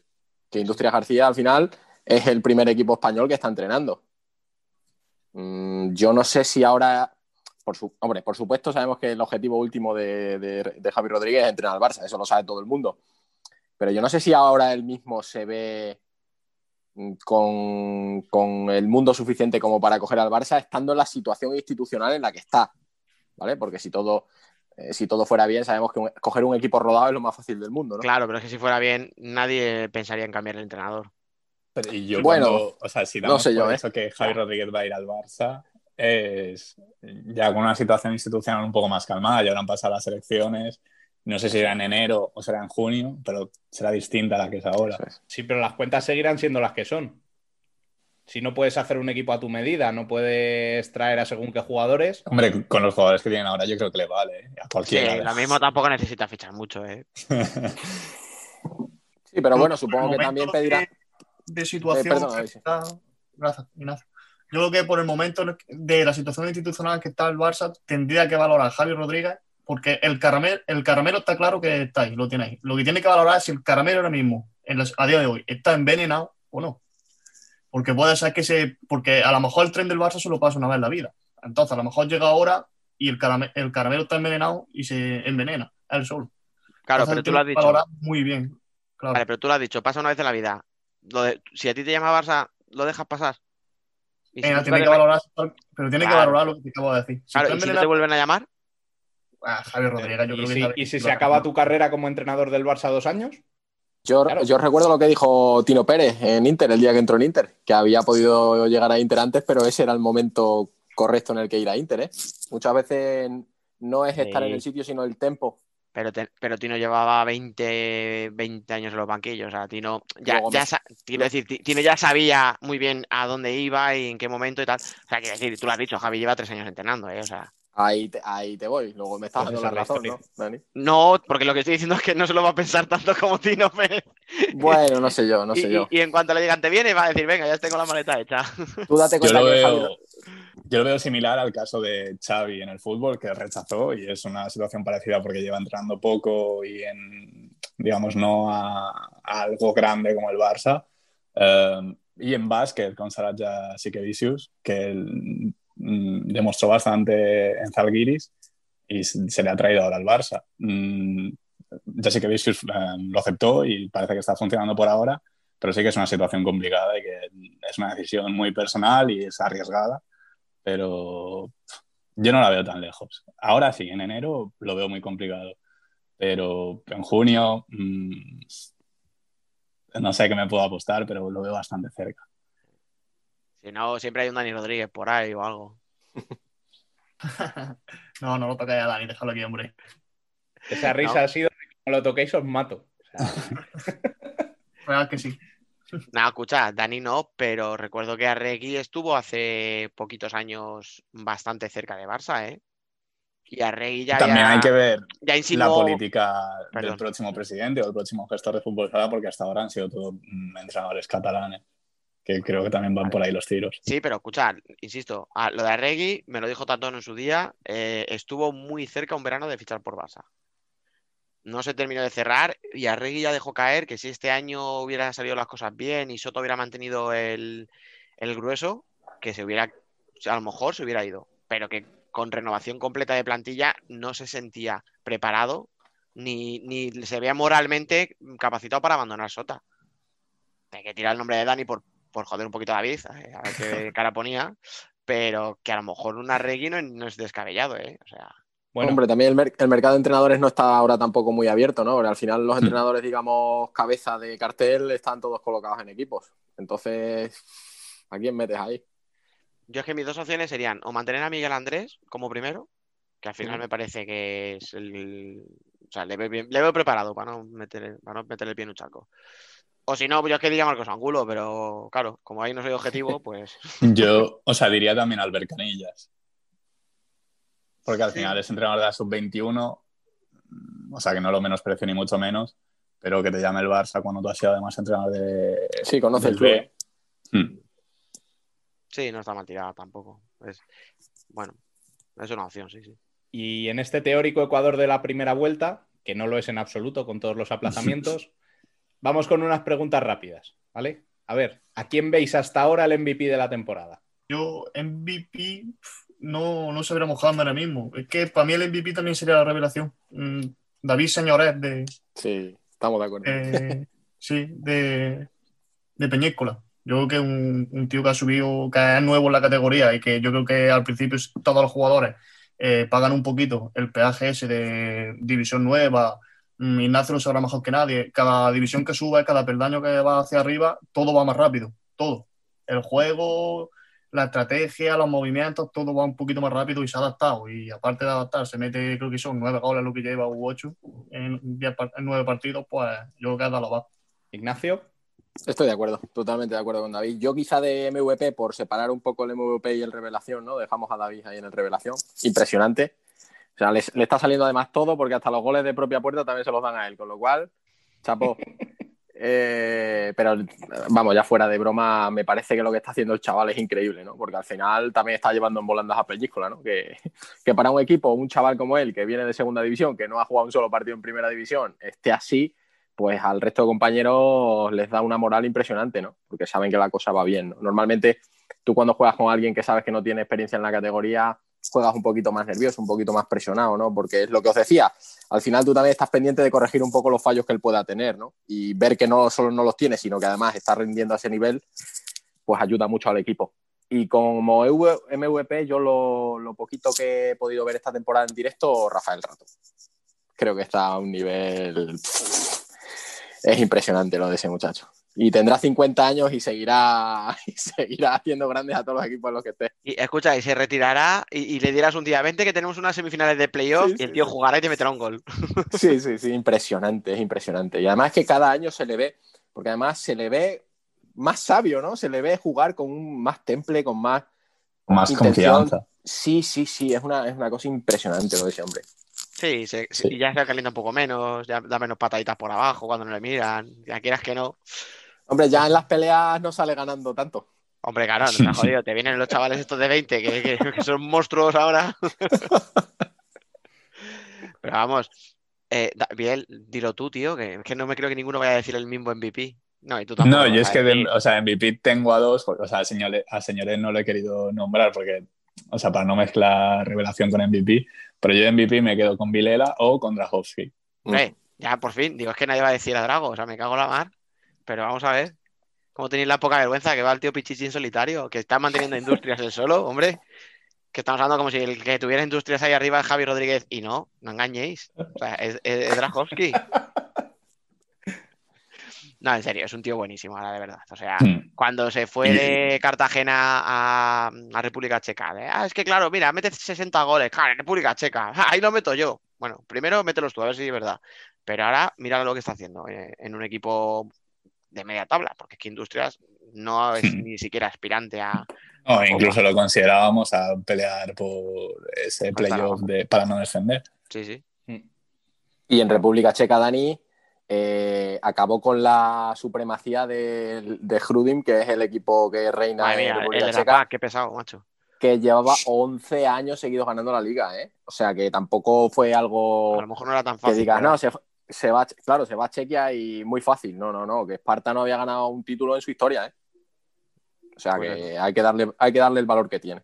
No, no, que, que la liga se le quedaba pequeña. O sea, no es una ofensa a los demás, es que él es muy bueno.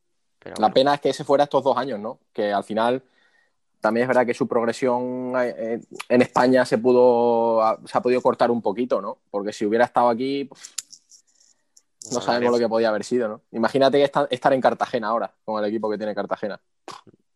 A ver, al final, mira, eh, es verdad, y además lo hablaba, lo digo, creo que lo dijo Emen el otro día, ¿no? Lo de que ya es un poco pesado lo de decir, ah, es que si este fuera brasileño, es que si Pepe se llamara Pepiño.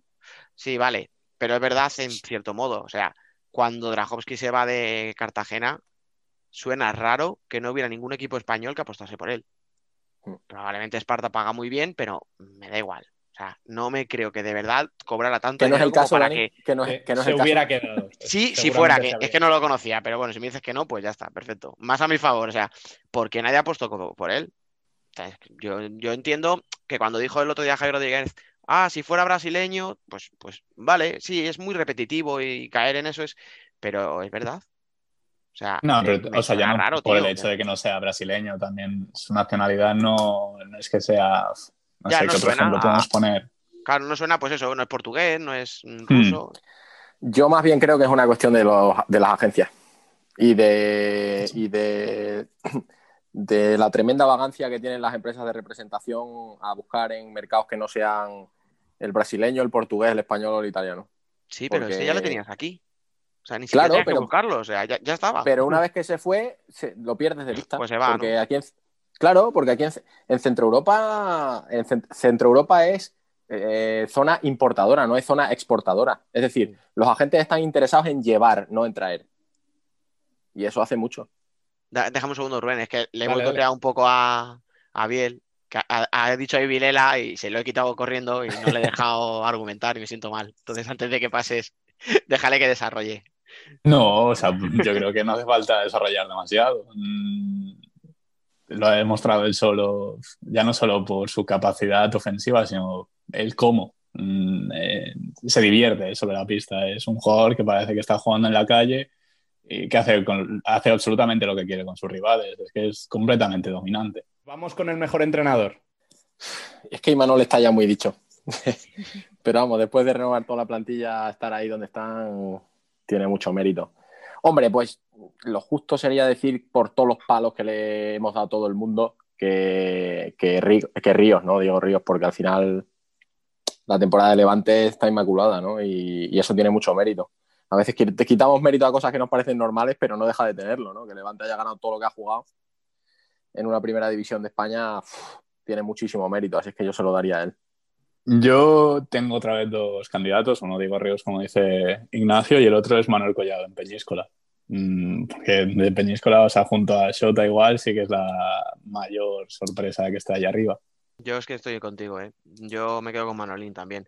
Porque, sinceramente, no le conocía. Y, oye, si Señoret nos parece que es el jugador revelación, pues mira, yo creo que también se merece que al final un entrenador que viene de segunda, que hemos, hemos, y yo el primero, les hemos a lo mejor menospreciado. No, Peñíscola candidato al descenso, porque por nombres no, no lo conocíamos. Creo que si no conocíamos los nombres, tiene que haber mucho mérito de entrenador ahí. Entonces, creo que se lo merece. Teniéndole mucha fe a Diego Ríos, por cierto, pero Yo, yo me quedo con Imanol porque al fin y al cabo Manolín también, también podría ser una buena opción, pero yo pienso que por, Manolín por lo menos tenía eh, o tiene jugadores que son contratados, que no han jugado en Brasil, han venido, eh, han jugado varios años en España, como a lo mejor Molina, al fin y al cabo un jugador contratado. Pero lo que ha hecho Imanol con chavales jóvenes y encima la mayoría, en su mayoría brasileños, yo, a mí me parece una locura. Vamos, yo sí que es verdad que por Sota no apostaba, vamos, pero ni para playoff ni para nada y, y está, está arriba y con, y con creces. Lo he visto. Además sido un equipo que de los que más he visto jugar este año y es que me, me está sorprendiendo gratamente.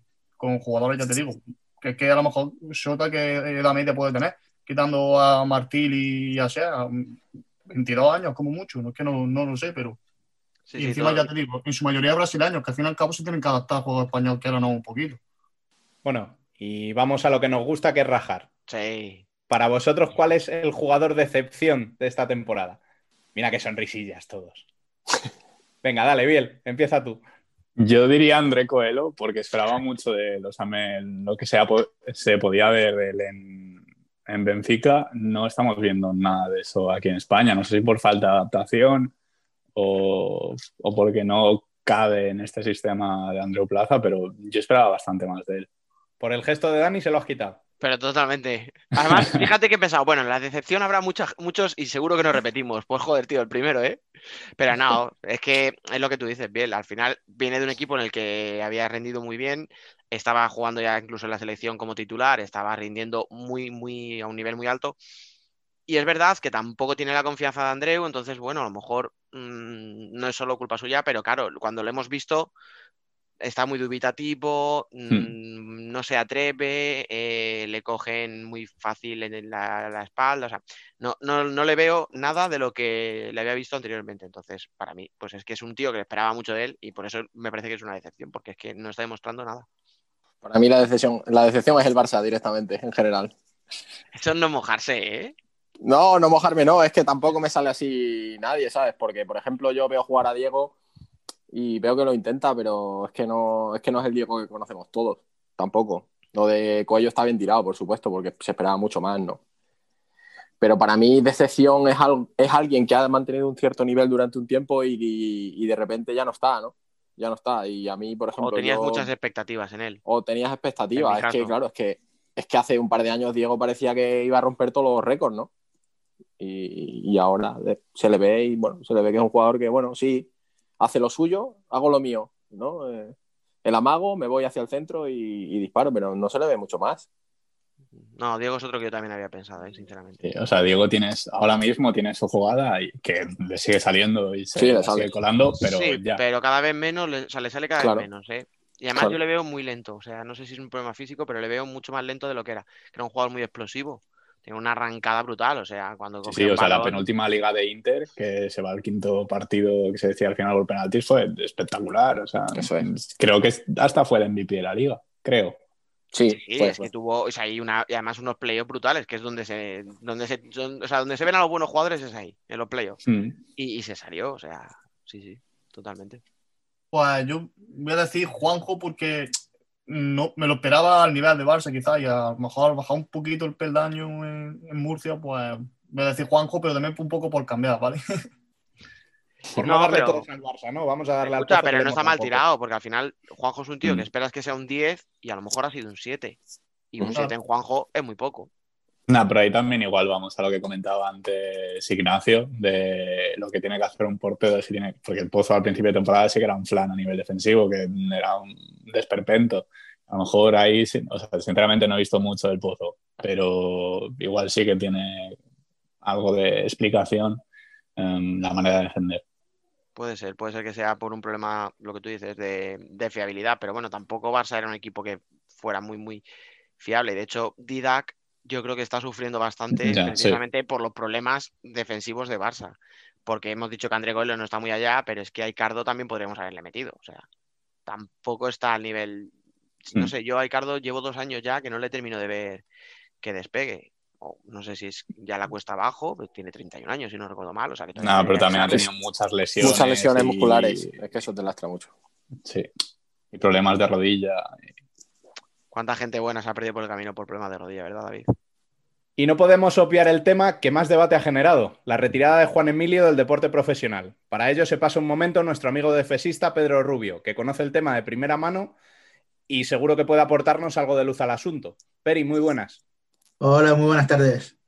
Bueno, lo Pues- primero de todo, muchas gracias por pasarte, porque sabemos que estás a punto de meterte de lleno en la narración del Cartagena, así que no te vamos a quitar mucho tiempo. Cuéntanos, porfa, qué ha pasado dentro de lo que tú sabes y nos puedas contar.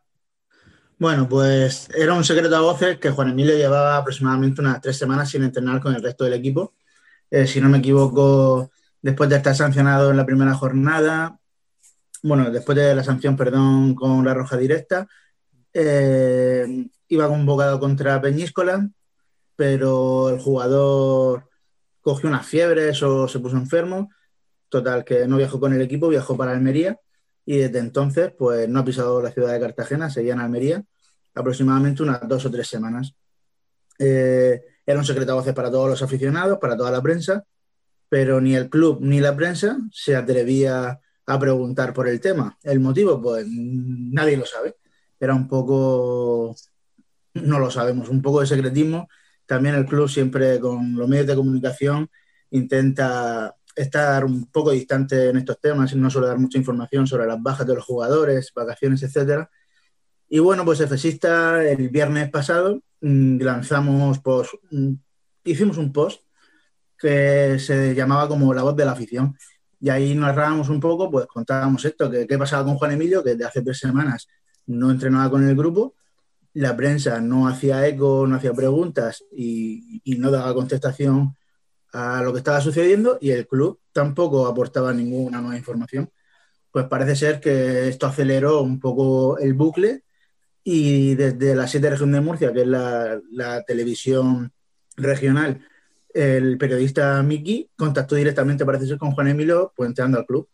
¿Qué hizo el club? Pues al día siguiente, que fue casualmente todo esto ayer, eh, llamó a los diferentes medios de comunicación diciendo que Juan Emilio se retiraba del fútbol y bueno, nos hizo un comunicado muy breve, muy escueto y nos dio la posibilidad de, hablar con el jugador y contactar directamente con él. Yo tuve la suerte ayer por, eh, a mediodía de contactar con el jugador y bueno, pues los motivos que él expresa es que desde que se fue a Rusia no tiene, no siente ilusión por jugar al fútbol sala. Dice que, que la vida es más que el deporte, que no siente esas ganas y esa ilusión que, que sentía años atrás y que el proyecto de Cartagena era muy ambicioso, se pensaba que era a lo mejor una racha mala temporal, pero que va, no, dice que no, no siente la, la necesidad y las ganas de jugar al fútbol sala, por lo que decide colgar las botas. Eh, todos le preguntamos que como un jugador de su categoría, con su proyección internacional, con un buen contrato cerca de casa, que tiene que haber algo detrás, no, no es normal que un jugador de esas características pues al final decía colgar las botas con tan solo 23 años. Y él se empeña en que no, que directamente es una decisión suya, que el club no tiene nada que ver, que él estaba muy cómodo en Cartagena, incluso firma un contrato para que no pueda firmar por otro club. Eh, vamos, como está últimamente un poco en el, tema de Les Lleves, por ejemplo, que no puede firmar por otro club de primera división o algo así, que él igual, que él no tiene intención de jugar al fútbol sala y que su intención es irse al ejército, casualmente en la ciudad de Cartagena.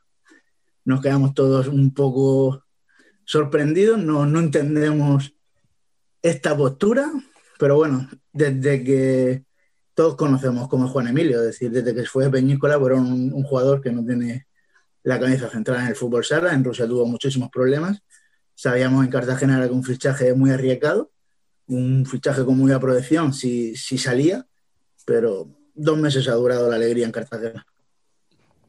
Dos meses y un partido. Y una expulsión, efectivamente. Ha sido. Hemos visto las dos caras de Juan Emilio. Hemos visto lo mejor. fue, creo que su gol, el mejor gol de la jornada, el único gol que ha colado, que fue un, gol, un golazo auténtico de, de Vivo, girándose y cruzándolo a la escuadra. Y hemos visto la peor cara de él, que fue una expulsión con un cabezazo. Y ahora, pues, esta decisión de colgar las botas que, nos ha sorprendido a todos, porque todos pensamos que es un jugador con mucha calidad y con unas características diferentes a lo que ahora mismo tenemos a lo mejor en el fútbol sala nacional y un referente para la selección de, y, bueno, inmediato del presente y del futuro porque tiene una proyección impresionante. Pues, pues eso son las cosas como lo hemos vivido. Quizás si no hubiéramos sacado el comunicado de defensista el viernes, pues, pues todo sigue aún tapado y nadie, nadie hubiera hecho eco de la noticia, pero al final, pues tenemos que, que ver el, el motivo, el por qué el secretismo, el, si es que hay algún trasfondo detrás que desconocemos, pero esas son las noticias que, que tenemos desde Cartagena. Dani, tú querías preguntarle algo, ¿no? Sí, un par de cuestiones yo tenía, eh, porque precisamente del artículo que tú hablas, eh, que era el de Juan Emilio, ¿dónde estás? ¿no? Eh, yo lo leí y, es verdad que yo ya me preguntaba desde hace unas semanas, oye, tampoco va convocado, no, no va convocado, pero no le daba muchas más vueltas. Yo pensaba, bueno, alguna lesión, tal. Luego ya empiezas a ver, ya os escucho a vosotros, tal. Realmente cuando el orden que es, ¿vosotros sacáis el artículo porque tenéis alguna sospecha de lo que va a pasar? ¿O cuando lo sacáis ya hacéis que ya haya gente que se pregunte, que investigue y es cuando ya pues las 7 da la noticia y a partir de ahí el club corriendo saca el comunicado? Nosotros desconocemos lo que va a hacer Juan Emilio, es decir, nosotros lo desconocemos. Al final nosotros sacamos el comunicado porque toda la afición eh, sabe que Juan Emilio no está entrenando. Eh, la prensa en Cartagena y la prensa regional sabe que Juan Emilio no está entrenando. ¿Y por qué en las ruedas de prensa de cualquier jugador del club, del presidente, de duda, no se le pregunta por Juan Emilio al club? Pues es, es una cosa que, que desconocemos. Un periodista, al fin y al cabo, nosotros somos eh, no somos profesionales de- del periodismo y no tenemos el- el- el- el- la obligación, digamos, de tener que preguntar esas cosas al club, pero un periodista que al final cobra de esto y lo que tiene que hacer es informar, pues nosotros nos extrañaba de que, de que un periodista no haga esa pregunta al club, que es lo que todo aficionado quiere saber. Nada, Entonces, pues, ninguna. Ninguna, ninguna. O sea, ni una sola en todas estas semanas. Nadie le ha preguntado al club, oye, En tres semanas nadie ha preguntado por Juan Emilio. Entonces, pues nosotros el, el viernes, bueno, llevamos mucho tiempo meditándolo, a lo mejor llevamos cuatro o cinco días atrás diciendo, sacamos comunicados, no sacamos, le preguntamos al club, no preguntamos.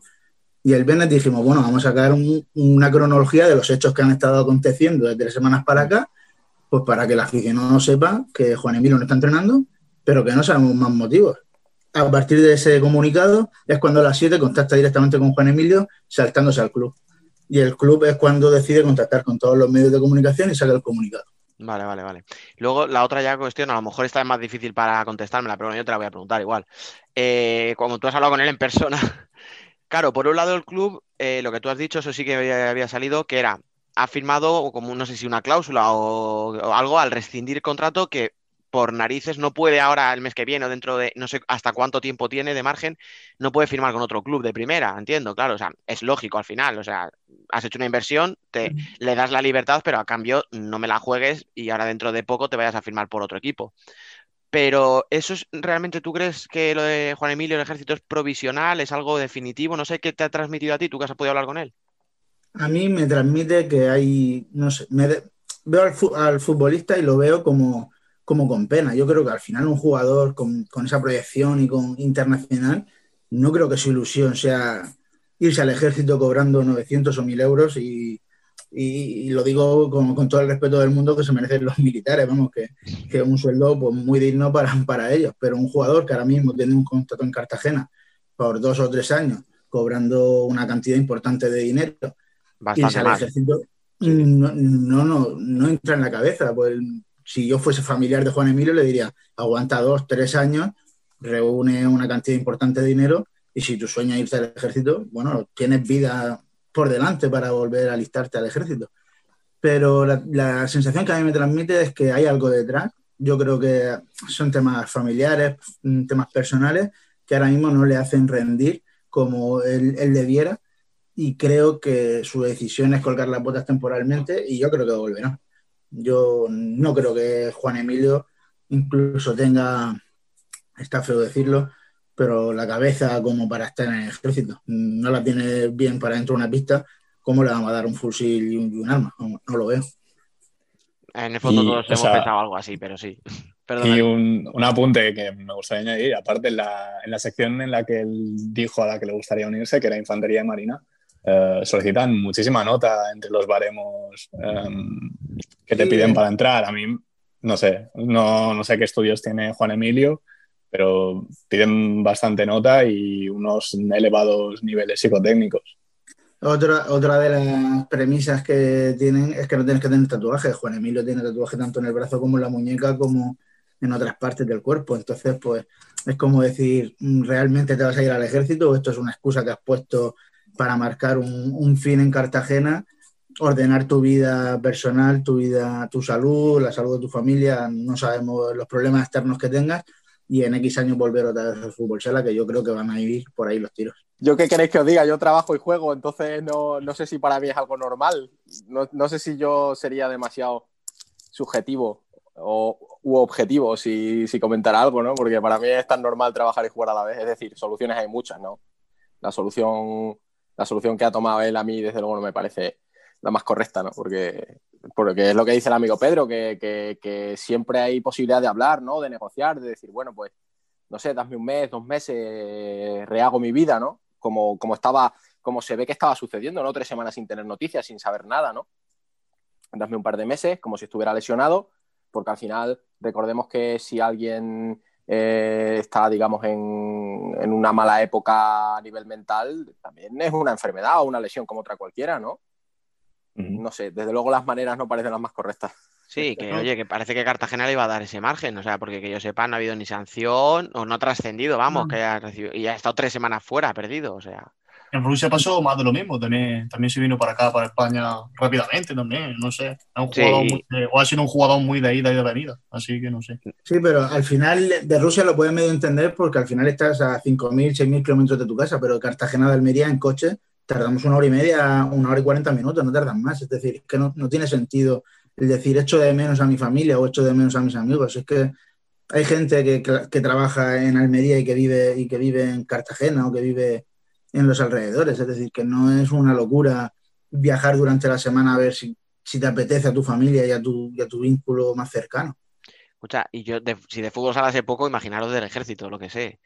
Pero creo que estando en Cartagena ibas a ganar más dinero y vas a tener más libertad para viajar, más tiempo, etcétera. O sea, quiero decir, eh, si en el ejército vas a seguir viviendo en Cartagena, la verdad es que la decisión es rara, vamos a decir rara. Es rara, es muy rara. Es muy rara. Sí, sí. Sin duda, vamos, es rara. Porque yo recuerdo una entrevista que dio cuando estaba en Rusia, que decía que ellos vivían en Moscú, pero, pero se movían a, a Yugorsk en avión. Eh, entonces, claro, bueno, eso lo puedes entender. Al final, que estas ocho horas, nueve horas de aeropuertos, de viajes, de, etcétera, es una vida complicada. Pero, pero claro, si de Almería a Cartagena tardas lo mismo que si en Madrid estás viviendo en la sierra y tienes que bajar al centro, es que tampoco, tampoco es una decisión muy, muy entendible, ¿no? La verdad que hay cosas ahí raras, hay, hay más sombras que luces en, en lo que ha pasado con él. Y que, hay- y que luego un chico así necesita tener alguien que le aconseje bien. Y por lo que habla todo el mundo, su representante no le ha tenido bien aconsejado nunca. O sea, su representante se le llevó a, a Rusia mm, cuando mm, era evidente que ese chico no podía jugar en Rusia. O sea, no sé, no sé qué ha pasado ahí, pero yo creo que tampoco ha habido nadie cerca de él que le haya dicho, piensa un poco lo que estás haciendo, céntrate, tal. Y al final eso es lo que le ha fallado también. Pero yo creo que Duda en ese aspecto es una persona por lo que le he tratado bastante cercana. Yo creo que Duda podría haberle aconsejado de otra manera y, y estoy totalmente seguro de que Duda le hubiera dado el tiempo que Juan Emilio hubiera necesitado para, para haber tomado la decisión correcta. Yo creo que al final es una cosa un poco precipitada y el tiempo dirá si es lo correcto o no lo correcto. Realmente no es un fichaje que hiciera duda porque la plantilla cuando llegó Juan Emilio en Cartagena estaba cerrada. Fue un fichaje que, hizo la directiva, una apuesta y es una apuesta arriesgada y efectivamente por ahora nos damos cuenta de que, de que no ha salido del todo correcto. Pero yo estoy seguro que Duda le hubiera dado el tiempo que hubiera necesitado porque Juan Emilio es un pivot diferente y no hubiera dado muchísimas más alternativas que lo que tenemos actualmente en la plantilla. Sí, ¿no? Y que luego duda te puede gustar más o menos, pero que hay algo que no se le puede negar y es que él sabe trabajar con chicos jóvenes, con gente de que sube de la cantera, o sea, el tío te forma a los jugadores y te los convierte en hombres, o sea, y eso es indudable. O sea, que si con un técnico podía crecer, era con duda. Lo que pasa es que a lo mejor es que no tenía oportunidad duda ni siquiera de, de hacerlo, porque es lo que tú dices, y es que no ha estado nada allí. No sé, muchas cosas muy... Hay co- muchas cosas y muy raras me parece todo. Muy rara, sí. Yo, a mí, por ejemplo, me ha quedado un poco loco porque no, no conocía ese detalle que, que cuando, que en caso de que entre en el ejército, es que va a estar en la propia Cartagena, ¿no? Lo cual, Efectivamente. ese es el dato clave que te dice, bueno, o sea, al final, tú- si tú quieres cambiar tu vida, no la sigues teniendo en el lugar donde no estás a gusto, ¿no? Por lo que se cuenta o se dice, se escucha, se rumorea, como lo quieran nombrar, eh, dicen que, que es una que bueno, todos sabemos que Juan Emilio pues viene de una situación familiar complicada, parece ser que pierde a su madre bastante joven, que se cría con, con su abuela y lo que él busca en el ejército a lo mejor es buscar eso, esa educación a lo mejor y esa firmeza que no ha tenido durante toda su infancia y que aún está a tiempo de, de poner los mimbres eh, en, su, en su camino para buscar un futuro pues, más centrado. Bueno, pues muchas gracias, amigo. Os seguiremos atentamente para ver qué pasa a partir de ahora allí. Si hay algún fichaje de invierno o si duda se queda con la plantilla como está. Un abrazo y muchas gracias por pasarte. Pues nada, muchas gracias a vosotros, otros siempre y seguro que algún fichaje caerá, si no en invierno, en verano, pero hay algún ciezano, algún diablo por ahí que se está dejando ya querer. ¡Ay! ¡Ay, cómo nos gusta esto! Con este tema vamos a cerrar ya el debate. Así que, Ignacio, David, un placer como siempre teneros por aquí. Muchísimas gracias a, a vosotros, como siempre. Ya sabéis que aquí estamos, en el, en el frío del norte. Os espero. Bueno, muchas gracias por la invitación a vosotros también. Y tras la pausa volverá Dani para contarnos con Alba y Fran qué pasó en el futsal femenino. Correcto, ahí ahora en un ratito seguimos. Y a Biel le emplazo dentro de un rato para cuando vuelva para echar el cierre al programa. Escuchamos en breves.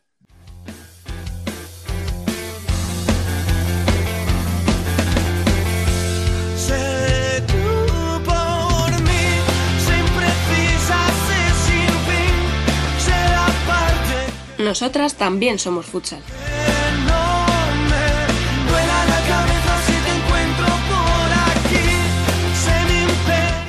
Volvemos una vez más a echar la mirada al futsal femenino, que tan interesantes partidos nos está dejando esta temporada. Para ello sigue Dani como siempre. Muy buenas. ¿Qué tal, chicos, chicas? E incorporamos a Alba Herrero y Francaque. Muy buenas. Buenas. Vamos a empezar por los resultados, Alba. Cuéntanos, ¿qué ha pasado este fin de? Bueno, pues por el grupo A, el Ciudade perdió 2 a 3 contra el Viajes Amarel. El Pollo ganó 5-2 al Tel Deportivo. El Leganés perdió 1-5 contra el Futsi. Y el Roldán ganó 3-0 al Ourense en Vialia. Y descansaba por el grupo A el Peñas Clubes.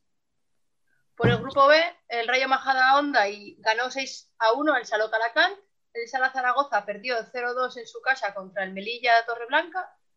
Eh, la Universidad de Alicante ganó 5-0 al Intersala. Eh, y el Alcorcón ganó 10 a 3 al Móstoles. Y por este lado, pues descansaba el eh, Burela. Bueno, pues Dani, cuéntanos cómo está la clasificación de los dos grupos.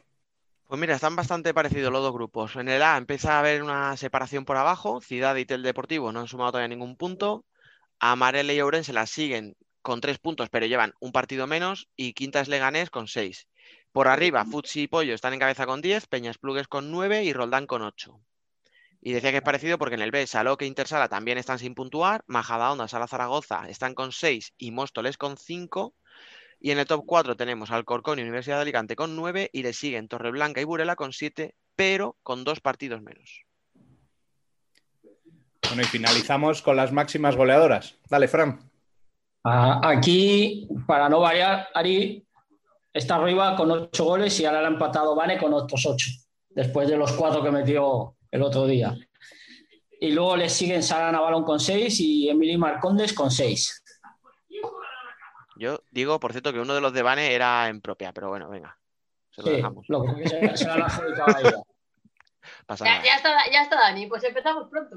No, no, no, no. ¿Verdad? O sea, hay que puntualizar, o sea, hay que ser No. honestos. Ese gol iba en Voy, voy a, voy a puntualizar. Me sorprende que, que Ari está en, la- en el top de goleadoras, ¿eh? Sí, na- nadie lo hubiera esperado a principio de temporada, ¿eh? Fua, sorpresón. Bueno, vamos a pasar al análisis de la jornada. Y aquí hay que hablar de Pollo, que esperábamos grandes cosas de él y de momento ahí está, coliderando con Futs y el grupo A. ¿Qué tal viste el partido ante Tutel Deportivo, eh, Fran? Pues la verdad que el partido estuvo bastante entretenido. Me sorprendió para bien el Deportivo, porque le plantó bastante cara a Pollo. Lo que pasa es que es lo que hablamos ya varias semanas, la finalización. En esta categoría, si perdonas, porque con el 1-1, yo creo que se plantaron tres veces jugadoras del Telde contra la portera del Pollo y creo que dos las echaron fuera directamente, o sea, ni a puerta y la otra la sacó la portera. Y claro, si perdonas, al final, Pero al escucha, y eso que esta vez eh, remontó dos veces, o sea, de uno, empató el 1-0, luego empató con el 2-1, o sea, que estaba ahí y, y metió. Lo que pasa que, claro, luego te meten otros tres, pero yo creo Claro, que no. ver, los otros tres que le metieron fue pues casi al final, porque ya acabaron desfundadas las del Telde. Pero es que ese es el problema. Si tú llegas delante de la portería, porque Collado, por ejemplo, Judith Collado tuvo dos delante de la portera. Una la echó fuera y la otra se la echó al bulto. Claro, cuando ya empezaron a encontrar huecos las de pollo, la primera que tuvieron, pues para adentro, la siguiente para adentro, y la otra desde una esquina que se la tragó la portera. Mala suerte, pero es que ese es el problema de, de esta categoría. Si perdonas, mal. Sí, y no transmite malas sensaciones, pero ya es que son cinco jornadas, son cero puntos. Ya, además es que recordemos que es que del 5 al noveno tienen que jugar la fase de descenso, pero es que la juegan con los puntos que tengan en la primera Exacto. fase. O sea, Ese es- es que, eso- claro, es que llegar con cero es media sentencia de muerte ya. Es media sentencia. Es quedarte entre las tres últimas. o sea, llegar con cero es quedarte. eh, además, yo creo que lo están enfocando bien. Ella, Cristina, lo está enfocando para en este grupo, lo que es en esta fase de grupo, aclimatarse a la categoría, intentar sumar algún punto. Y Claro. echar el resto en la segunda, porque es que A ver, es que la segunda ya será su, ya será su liga, pero claro, que cuando llegues ahí, si hay equipos que te sacan 6, 7 puntos, nada. no puedes hacer mucho ya, la verdad. Pues no. Vale, vamos a parar un segundo. ¿Qué pasa tú? ¿Cómo? Salte y vuelve a Se entrar le, o ha ido, se le ha ido el sonido. Ah, que no nos oyen. Pensaba que No. que no podía. Vale. Pues esto es fácil. La sacamos de ¿A quién, aquí. a quién se le ha ido el sonido? A la única que no habla.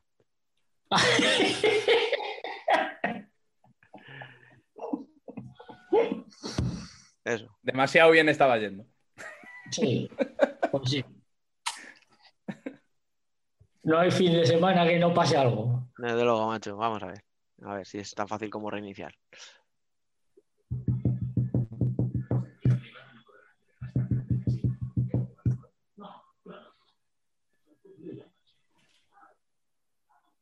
Hola. Es ¡Vamos! como no se puede hablar. Es que, es que mi ordenador a veces cuando lo mueves pierde el sonido y lo he movido y ha muerto. Así que estoy con el móvil, pero ahora sí me tenéis que oír, ¿eh? No, no, muy- me- casi mejor, te diría. Perfectamente, sí. Vale, Sí. tú, Fran, no sé si te queda algo por decir para empalmarlo. No, es que es eso. Es, si perdonas en esta categoría lo tienes jodido. Y más, eh, oye, vamos a meter la cuña, que aquí las que pasan por Fusal Corner ya son de las nuestras. ¿Quién marcó el primer gol del partido? Ah, Antía. Ay, quería llegar. Bien. Ya, ya, ya, ya está Dani ahí. No, no, escucha, toda la que pasa por este podcast ya es parte de Fusal Corner y hay que preocuparnos Es de por tu bien. nuestro equipo, es de nuestro equipo, está, claro. Opositando a la camiseta de Antía estoy ya. O sea, No, sí, ya. sí. Fran, eh, consígueme alguna a mí, por favor, que Luego aquí- tienes que llevártelas tú. Aquí algunos luego nos ganamos la fama porque estuvimos dando por saco una vez y el resto, madre mía, en fin. Qué vergüenza. Las va soltando. yo voy haciendo posiciones No hace bien. por si acaso. Bueno, Alba, la revelación está siendo Torreblanca Melilla. ¿Cómo fue la victoria ante Sala Zaragoza? Pues yo lo que estuve viendo, la verdad es que fue un partido, no, no me disgustaron ninguno de los dos equipos, pero sí que es cierto que, to- que Torreblanca, Emily, eh, marcó la diferencia. Los, o sea, en la, marca el primer gol y la verdad es que es un golazo. Y sí que es cierto que le vi mucho, mucho peligro a Torreblanca cada vez que llegaba a puerta. Y al Sala Zaragoza vi que le faltaba algo. No, como que, que- quería, pero como que no llegaba, ¿no? O sea, siempre ha tenido un gran poder individual y este año, lo hablaba con Fran, creo que el entrenador les pide igual eso, eh, otro tipo de juego que, que no les renta tanto todavía al Sala Zaragoza. Entonces, yo ya dije que Torreblanca tenía opciones y cada día lo sigo manteniendo y lo creo más, lo creo. Es que ahora mismo podría acabar, o sea, podría estar líder si tuvieran todos los mismos partidos, ¿eh? O sea, ojito. Sí, sí, tiene, tiene jugadoras muy buenas individualmente y, def- y defendieron muy bien, la verdad. A mí Me gustaron, me gustó bastante cómo, cómo defendieron. Así que no sé, si Fran si lo vio quiere añadir algo más, pero yo lo No, vi así. pero además, ya lo hablamos por el, por el WhatsApp, es que a Sala Zaragoza yo creo que este año le falta el uno contra uno que tenía en las otras temporadas. Ahí está. Pero, claro, Corredera es de jugar esperando atrás y muy poco uno contra uno. Entonces, tienen que cambiar yo, el chip. yo creo que el Sala Zaragoza se tiene que adaptar a ese estilo de juego. Si el entrenador no va a cambiar el estilo de juego, el Sala Zaragoza tiene que adaptar. Y eso le va a costar, porque es, un equipo que no defendía del todo bien, las cosas como son, cometía bastantes errores en defensa, pero tenía ese uno contra uno tan, tan brutal que, que lo compensaba. Y este año eso le está faltando. Es lo- a mí la impresión que me dio. Es que, por ejemplo, Olivia, que era la máximo goleadora, ha sido todos estos años desde que era en Zaragoza, prácticamente es que no se le ve pasar los partidos desapercibido. Mm. O sea, El año pasado no acabó Pichichi o casi, o. sí, sí, sí, acabó, siempre acaba entre- las máximas goleadoras y, va, va pasando por los partidos como que como si no estuviera, porque encima recibe pocos balones. Encima la está usando de puro fijo, de meterle el balón y que ella la pise y la saque. Cuando otros años salía a la banda, recibía y encaraba. Y encaraba Entonces- ese uno contra uno. Sí. Claro, y el problema que tienes es que este año, si tardas en acostumbrarte, estás jugando en la, en la fase de descenso. O sea, Claro, lo que no entiendo es esa manía de algunos entrenadores de imponer su sistema. O sea, no lo sé, a lo mejor si hubiera un entrenador aquí, bueno, tú, Fran, podrías decírmelo, pero yo creo que también un poco tienes que tener esa flexibilidad para que tú un poco veas qué te aportan tus jugadoras y pedirles, o sea, potenciarles lo que ellas hacen bien. Mm. Pero claro, lo que tú dices, si a una jugadora que tiene mucho desborde en banda la pones a jugar de espaldas y sus compañeras a 20 metros de ella, es que por, por sistema eso está abocado al fracaso. O sea, Yo personalmente creo que, un- Es que- me, me van a matar, pero yo personalmente creo que un buen entrenador no es aquel que siempre se ve el mismo juego y se ve su juego. Es aquel que llega a un equipo y sabe cómo son sus jugadoras o jugadores, me da igual, y sabe adaptar sus conocimientos y su juego a lo que tiene. Al grupo. Al igual, eso como, por ejemplo, que juegue todos sus partidos igual. No, depende del rival, tendrás que adaptarte a cómo juegue el rival para jugar tú. No vale que tú digas, yo siempre voy a presionar. Pues igual no te puedes ir a presionar todos los partidos. Entonces, yo creo Mm. que un buen entrenador tiene que, que decir, es que igual mi equipo no es para cerrarse atrás. Mi equipo es para atacar uno contra uno, presionar y ya me arreglaré yo en defensa. Exacto. Es que, por ejemplo, lo que es el Sala Zaragoza, todos estos años ha jugado arriba, presionando. O sea, buscar al equipo.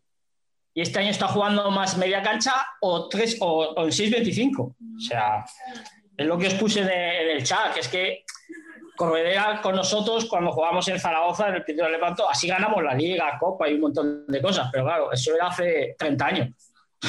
Que El, en futsal Hombre, ha cambiado y solo yo creo que no 27, puedes Fran. seguir aplicándolo. Bueno, 27. solo, solo 27, ¿no? Pero claro. casi, mi- casi mis años, ¿eh? Escucha, te iba a decir, Alba, o sea, casi antes de que tú nacieras aquí, el señor Francisco Javier Caque Mapue ya estaba ganando ligas en primera división, ¿eh? Yo tenía, tenía un año y ya andaba con un balón, ¿eh? eso fijo, pero vamos, no me acuerdo de eso yo, ¿eh, Fran? Joder, bú- búscate vídeo, no veas cómo os pegaba el amigo. Leñero. El problema es que ese, ese juego de siempre atrás, claro, en esa época nos fue de maravilla y funcionaba, pero no Sí. sé. De todas formas, Pero igual teníais otras características que, no, que el. Sala Zaragoza no tiene, porque es otro tipo de equipo. Entonces, yo Mm. creo que le puedes dar pinceladas de tu Mm. gusto y de cómo te gustaría que jugase el equipo, pero tienes que mantener.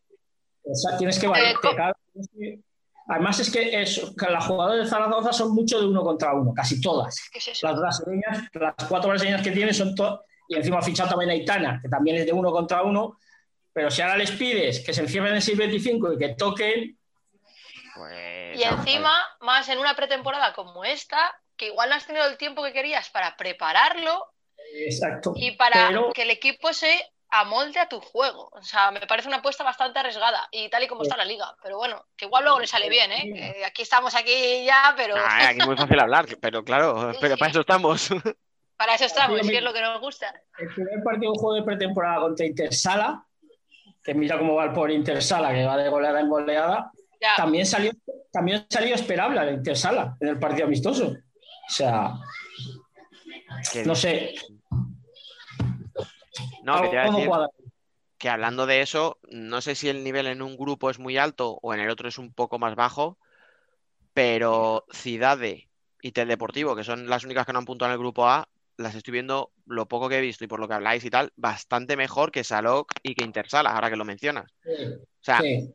es- Yo- que no sé si es que hay mucho nivel entre las de arriba o muy poco nivel en las de abajo, pero se nos están quedando dos grupos que la parte de abajo es bastante, bastante diferenciada, ¿eh? O sea, muy... ¿Sabes? ¿Sabes para mí cuál es el problema? Que esto viene, esto viene de más abajo, pero te voy a decir, viene de segunda. Viene de segunda porque hay mucha diferencia entre los equipos gallegos siempre y el Mm. resto de equipos, tanto aragoneses como vascos, como cántabros, sí. como todo. Sí. Cada vez que vas a Galicia sufres, porque en Galicia tienen muy buena base y un equipo de segunda no es lo mismo que un equipo de segunda en otro lado.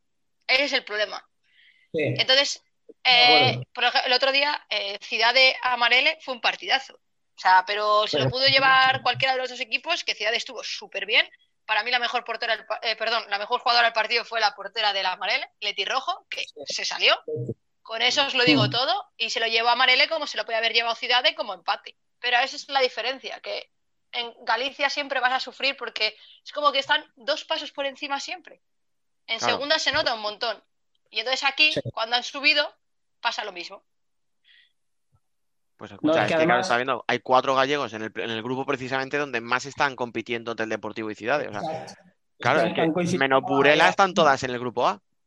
Exacto. Menos Burela están todas en un grupo. Por eso digo, o sea, Sí, sí, sí. Y se nota, y también pasa, también pasa en Madrid, ¿eh? pero sí que es cierto que se nota que Galicia y Madrid siempre como que están, ¿sabes? Un pelín por encima. Escucha, sí, mi- mira la liga, si es que de las 18, ¿cuántas hay entre gallegas y madrileñas? 12, 13, o sea, Son prácticamente todas. claro, o sea, Sí, es que, sí, es sí. que tardan menos al revés. Dice, vale, Roldán, Peñas Plugues, eh, Sí, sí. del Deportivo, Universidad de Alicante, Torreblanca, va- vale, Salok, 6, Imperial 7, 9, y vale, o sea, la mitad, Zaragoza. 9. Sí, Si no, si no mal, de- 9 justo. Claro, es que la mitad de la... nueve, resto de toda España y el resto de. Galicia y de Madrid. Es que, Con lo cual, imagínate ese grupo de 8, es que puedes tener 4 gallegas y 4 madrileñas, o 5 o 3, o casi, casi, ¿eh? Sí, sí, sí, sí, perfectamente. Hmm. Pero es lo que, yo es lo que te decía, que yo creo que esa, eso es- no es que un grupo sea igual más, más asequible, más fácil, más, es simplemente creo que ha coincidido por, por cómo está, qué equipos están. Sí, sí, es que además eso se veía el año pasado en lo que estos años el Telde en segunda, que le tocaba al grupo catalán y quedaba primera sobrada en el grupo catalán. Claro, lo cambiaron al grupo de Madrid y empezó a sufrir. Y ya, ya pues, primero, segundo, y este año ha ascendido, pero yo creo que ha ascendido porque el Cosme se retiró. Si el Cosme no se retira, porque le tocaba contra el Cosme, hubiera sido muy complicado que hubiera ascendido el Telde. Sí, sí, se- se nota, se nota un montón, ¿eh? De verdad que... Y, y este año subió la Marele que se enfrentó contra el Valdetires. No olvidemos que hubo un derbi gallego por el ascenso. Es que, claro, o sea, No, con lo cual es que por narices, o sea, otra más. claro, claro, claro. Es que no nos podemos olvidar de Valdetires, que está ahí. Exacto, es que era un derbi- fue el, ascenso un derby gallego. O sea, Eso dice mucho. Todo. Entonces, sí. pero bueno. Sara Zaragoza tiene que, que cambiar el chip. Sí. Bueno, Sí. y hablando de derbis, eh. Dani estuvo con un servidor en el Alcorcón Móstoles. Pero antes de analizar el encuentro, vamos a escuchar una protagonista. Una Pepa Susarte que hizo su primer hat-trick vestida de amarillo en su quinto partido. Pepa, que bueno, pues te habrás quedado a gusto, ¿no? Con, con el hat-trick que han metido hoy, ¿no? Bueno, sí, pero no, que también hay que mejorar muchos aspectos y seguir trabajando para ayudar eh, todo lo posible al equipo. Bueno, exigente, ¿no? Te veo. Sí. Eh, mejorar en tercera victoria consecutiva, arrancasteis con esas dos derrotas ante Burela y Zaragoza. ¿Cómo ves al equipo en las últimas semanas? Parece que vais cogiendo esa velocidad de crucero, ese nivel físico, la presión alta, esa típica de, de Alcorcón que, que incomoda a cualquier rival. ¿Cómo os, en- os encontráis? Hombre, creo que al principio nos costaba un poquitín más, ya que veníamos nuevas incorporaciones, también hay que adaptarnos y creo que con el paso de, de los partidos y de los días y entrenamientos y demás, la, la dinámica del equipo está siendo muchísimo mejor y creo que poco a poco nos estamos adaptando bastante bien a la categoría y que creo que vamos a por todas. Bueno, eres una de las incorporaciones nuevas en esta temporada. Eh, ¿Cómo te estás adaptando? ¿Qué te está pareciendo el club? Todo, bueno, eh, las compañeras, ¿cómo, ¿cómo está siendo la adaptación a Madrid? La verdad que la adaptación al principio un poquitín complicada, ya que venía de, de Murcia, de casa, de estar mucho tiempo en UCAM y bastante complicado, la verdad. Pero la gente aquí es muy buena conmigo, eh, lo he tenido todo a la mano y la verdad que no tengo, no tengo ninguna duda de que seguirán ayudándome en todo lo que necesite y la adaptación está siendo buena. Hombre, claro está que llevo mucho, llevaba mucho tiempo en un equipo y adaptarte a uno nuevo pues cuesta. Y además el juego, las compañeras, la confianza y creo que poco a poco pues iré adaptándome muchísimo mejor. Bueno, Pepa, es tu quinto gol en lo que llevamos de temporada. Estás dejando muy buenas sensaciones en los partidos que llevamos. Eh, ¿Qué es lo que te pide Piru? Hombre, Piru me pide que, que sea yo misma, que, que siendo yo mm, creo que puedo hacerlo lo mejor posible y ayudar muchísimo al equipo y, y la verdad que él me muestra toda su confianza, creo que ellas también, lo que pasa que soy bastante exigente y entonces pues cuando hay algo que no me gusta ya, pero bueno, seguiré trabajando y demostrando que, que quiero estar aquí y ojalá quedarme mucho tiempo más. Bueno, Pepa, pues es un placer a disfrutar de la victoria ahora y enhorabuena por ese hat-trick. Gracias a vosotros. Nada. Ahora sí, Dani, ¿qué te pareció el encuentro? Pues que no es lo que parece. O sea, un 10-3 es un resultado muy, muy exagerado, pero el partido, vamos, y tú lo sabes igual que yo, no, no empezó con una pinta de, de goleada a favor de Alcorcón, porque las tres primeras ocasiones fueron muy claras para Móstoles. Ahí apareció Estela, Alba. Eh. No diré bien, nada. No diré qué bien nada. eliges. No, pues eso, apareció Estela, hizo tres paradas, dos prácticamente mano a mano, o sea, muy bien. Y el primer gol es una- un fallo defensivo en un córner, el segundo es un tiro desde el suelo de Bane que toca en Sara Santos, Miri la pilla totalmente descolocada y se va para adentro, que es el que os decía, que para mí ese es en propia puerta. Hombre, el tiro iba a puerta. Bueno, vale, sí, Pero- venga. Si va a puerta, en teoría sí que tiene que ser de ella, por eso se lo han dado.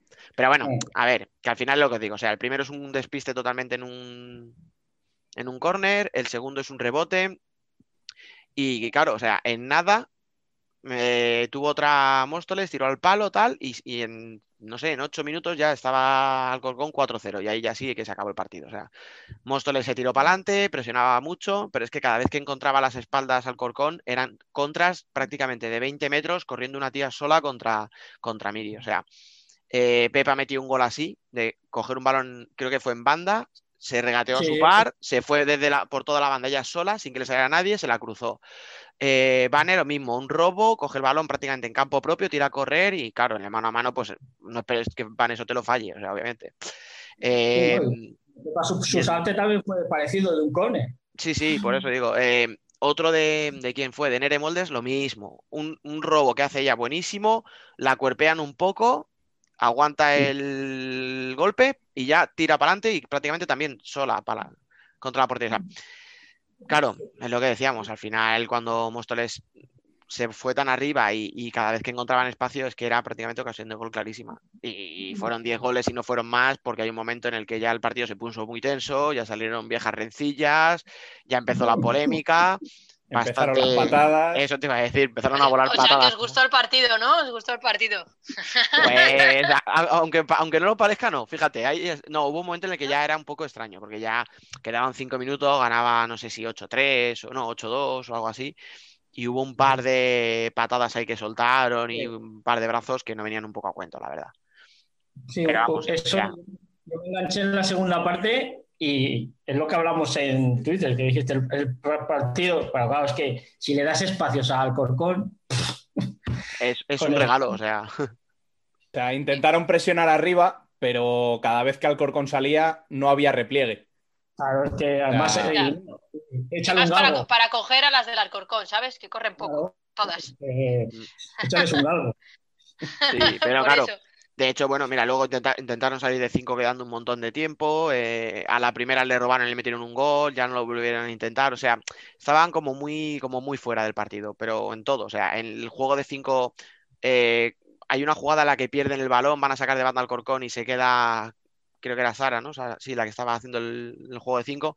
Se Sí. queda como mirando en el, eh, si se sale o no se sale, pero ni siquiera echa a correr hacia atrás. O sea, está, está con la camiseta de portera y te- se queda parada en campo contrario cuando iba a sacar al Corcón. O sea, cosas como muy, pues eso, o sea, mm, robaba al Corcón y bajaban al trote, ¿sabes?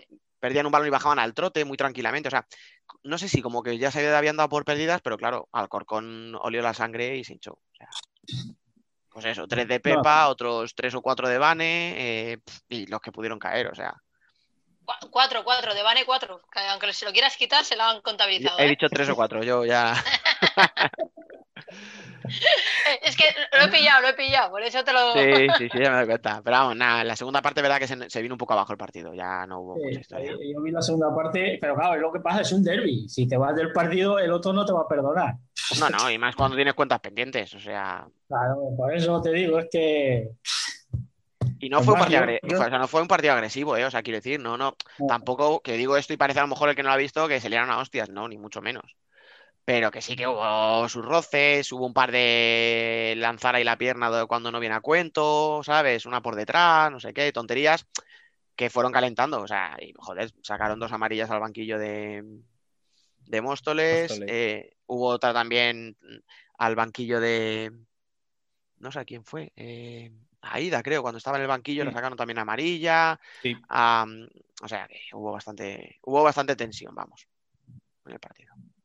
Es que además, yo lo que vi de la segunda, en esos tres goles que es de robar de, de un córner de Móstoles, es que pasan las de Alcorcón como aviones. O sea, a la jugada esta que hace la, la pepa esta que sale del córner hasta el otro lado, es que no sé si me parece que es con Patrick Chamorro, si le saca, yo creo que en 20 metros le saca casi 15. Sí, sí, es una locura. Sí, pega un sprint que. Pero bueno, aquí el gol es lo que se paga. Pues no será que esta jornada no, no- no has tenido gol, ¿eh? Para disfrutarlo. Por eso te digo, eh, Aquí el que, el que- mira lo que le pasó a Orense. Ya. Que no, que no hemos hablado de Lorense, aquí Roldán Orense, pero. Telita. Pues venga, a ver, ¿qué nos contáis del resto de la jornada? Fran, Alba. Sí, el, el Roldán Orense lo estuvimos viendo, lo estuvimos viendo los dos y el Orense es lo que le decía yo a, a Alba, que va a echar mucho de menos y lo está echando a Sara Moreno. Porque no jugó mal el Orense y tuvo las primeras ocasiones, fueron de, pero claro, es lo que hablamos siempre. Si llegas al portero, la echas fuera, al portero, la echas fuera, las tres que tuvo Luego- Roldán, las tres para adentro. Pero también es cierto que dieron bastantes palos. Que Sí. hay, hay un- hay una que es. A mí me parece que, que estaba, les faltó como meterse en el partido. O sea, jugaban bien porque Lorenzo está jugando muy bien, pero como que no creaban esa sensación de peligro que creaba el Roldán cada vez que atacaba. Sí. Esa, y eso sí que es cierto que obviamente se echan falta a Sara Moreno. Pero, por ejemplo, hay una jugada que para mí define el partido, que es al, ya al final, están jugando de cinco y Chiqui, creo que es, está Mm. sola delante de la portería, delante de Cristina, y la tira fuera, que es más difícil echarla fuera que dentro. En ese momento, de verdad, o sea, es que yo vi la jugada y dije, que yo le, le- dije, no puede ser, y es como que, eso, no no, no les salían las cosas, no, no no estaban. delante de la portera, es que la portera ya había sido rebasada. Bueno, sí, estaba en el suelo la portera. Tenía la portería libre y la sacó. Que a día de hoy, que igual ahora es muy fácil hablarlo y, y en ese momento yo, yo la hubiese fallado, ¿eh? yo lo reconozco. Pero, pero me pareció muy difícil fallarla. ¿Ves? Pero si es que luego queréis jugar bonito y queréis hacerlo todo muy bonito y me digáis que tú eres Dani, pero ves, es que es muy fácil. Ahí, pégale un zurriagazo contra la portería. Exacto. Ya está, o sea, no intentes ajustarla Exacto. tanto. Si es que no queremos, lo queremos Eh, sí, hacer sí. bonito. Y no, Sí, y pero no se además, puede. si hay otra jugada, no sé si te acuerdas, Salva, que Jenny Lores le da el pase al segundo palo y la echa por encima. Sí, También. sí, pero por encima, que, que, pero por encima para, para como si fuese una portería de rugby de estas, de los Sí, palos de rugby, perdón, no portería. Con lo cual, el Sí. problema no es solo que no tengan un pivot como Sara. Eh, tienes más No, problemas. Están, están teniendo mala suerte. Hay que reconocer lo que están Sí, es teniendo cierto que tuvieron, porque tuvieron varios palos y, y- y tal. Eso sí que es cierto, ¿eh? Pero, pero yo creo que no las vi metidas en el partido. Por ejemplo, tienen cinco faltas y la sexta falta es que Marta llega tarde a la presión y, se la lleva por delante. O sea, Mm. eso es de que te falta estar metida en el partido. Yo creo que se les juntó todo, un viaje muy largo, las cosas como son. Y empezaron igual un poco, pues empezaron bien, no sé, igual venían con algo en la cabeza y como que no entraron en el partido. Empezaron muy Y bien. Roldán con todo, claro. Roldán fue Sí, con todo. Es que además el problema yo creo que también les veo, empezaron, empiezan muy bien los partidos y, y dominando, pero en el momento que les hacen un gol, como que abajo. Como que les cuesta, sí. Mm, Pues cuidado, cuidado, Brense, porque se complica Sí. la vida, ¿eh? No por la complicado puntuación, que por puntuación todavía puede, pero, A ver, pero pero es Pero que el Roldán grupo- sabes que es un partido, Roldán sabes que es un partido que puedes perder. Ta- o sea, Ya, pero escucha, también puedes perder contra Futsi, también puedes perder contra Pollo. mm. Peñaclubes ha arrancado bien. Claro, es que por perder puedes, pero claro, es que. Es que, o sea, escucha, no, no debes. es- claro, o sea, es que ahora mismo vas sexta, ¿sabes? Exacto, es que, y es que en este grupo está Pollo, está Splugues, está Por Fusi. eso, y solo, y solo pasan cuatro, o sea. Que, que son partidos que puedes perder, pero si quieres estar luego en el top 4, no los puedes perder. O no por lo menos de la forma en la que has perdido, ¿sabes? O sea, que sea un partido más igualado, un 3-2, un- que parezca que hasta última hora has podido sacar algo positivo, ¿sabes? Porque en estos, al final, en un grupo tan pequeño de nueve equipos, no es tanto lo que tú sacas como lo que le quitas. Exacto, O sea, un empate, resta. claro, un empate es un puntito, pero es un puntito para ti y dos menos para el Rodland, que es tu rival directo. ¿Sabes lo que os digo? O sea, Sí, sí, sí, sí, sí, sí, sí. es que es mucha diferencia. O sea, sacar un punto es muy importante, sobre todo si es contra un rival directo. O sea, y aquí parece que tal y como va pintando el grupo, rivales directos son todos menos tres. O sea, Sí, menos el Telde y el Cidade. Ya, ya, y Vías Samarele, vamos a ver un poco si termina de apuntar lo que parece y tal. Ya tiene tres puntitos. Pero bueno, yo en principio tampoco le metería en la pelea por el top 4. Entonces, No. Claro, Yo- pero te quedan seis tampoco, equipos. pero tampoco metería al. Bueno, luego me van a callar la boca, ¿eh? pero creo que tampoco metería al Leganés por el top 4.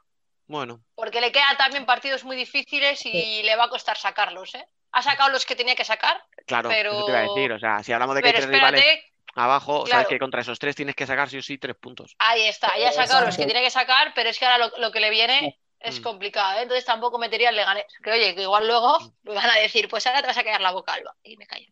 Pero no les cuento. El problema es ese, que si saca estos partidos el de Orense Roldán los tienes, tienes que sumar algo, porque los otros te van a estar en algún lado también. Entonces, Aunque sea se está buenas poniendo la cosa sensaciones. complicada. Sí. Es que lleva dos derrotas seguidas, ¿eh? Sí, sí. Perdió con Fusi y ha perdido en Roldán. Y que venía de descansar, pero la cosa es complicada. Ya. Bueno, chicos, pues hasta aquí nuestro repaso de la primera femenina. La semana que viene volveremos con más partidazos y puede que alguna protagonista. Se admiten sugerencias. Si hay alguna jugadora que os haga especial ilusión, hacednoslo saber a lo largo de la semana e intentaremos tenerla como invitada. Pero Eh, a, a vosotros dos y al resto. O sea, para los oyentes Sí, sí, también claro, claro. No, Para- yo iba a decir, yo iba a decir, Fran fijo que alguna que quiera su camiseta, pero Sí, eso es. Pero como el que la va a contactar soy yo, pues me la llevaré yo. Hala, venga. que, que llegue alguna a Bilbao, por favor. complicado porque esta semana creo que el Telde vuelve a jugar fuera. Entonces, creo eh, que vuelve a jugar fuera. Bueno, Entonces, esta semana no, va- no vamos a tener por tu lado. pie de pista. Bueno, chicos, pues muchas gracias una semana más por pasaros por aquí. Fran, Alba Muy bien. Nada, a vosotros. y a ti, Dani. Eh, chico, que nos- nos vemos más que, que con nuestras mujeres. O sea, de verdad que. Literal. Venga, chicos, cuidaros mucho. Venga, chao. Vale, Agur.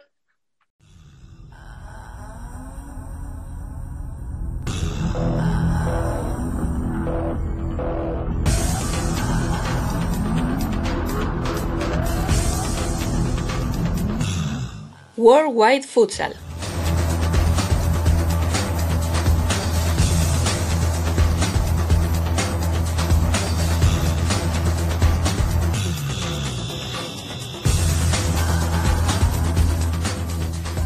Hoy nuestra sección más friki viene con sorpresa.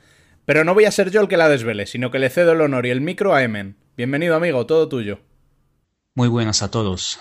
Como bien dice Rubén, hoy tenemos invitado sorpresa. El 28 de noviembre vuelve una de las ligas más fascinantes del mundo y a la que tenemos mucho cariño, la primera división AFA de Argentina, la Liga de los Campeones del Mundo. Una liga que vuelve tras eh, ocho meses de parón y tras disputar únicamente la primera jornada en el fin de semana del 14 y 15 de marzo. Claramente estamos todos con muchas ganas de que empiece, pero ocho meses son muchos y necesitamos una ayuda para presentar el gran evento. Y qué mejor de alguien que el futsal argentino lo vive y lo cuenta todos los días. Directamente de Buenos Aires, Diego Provenzano de Pasión Futsal. Muy buenas.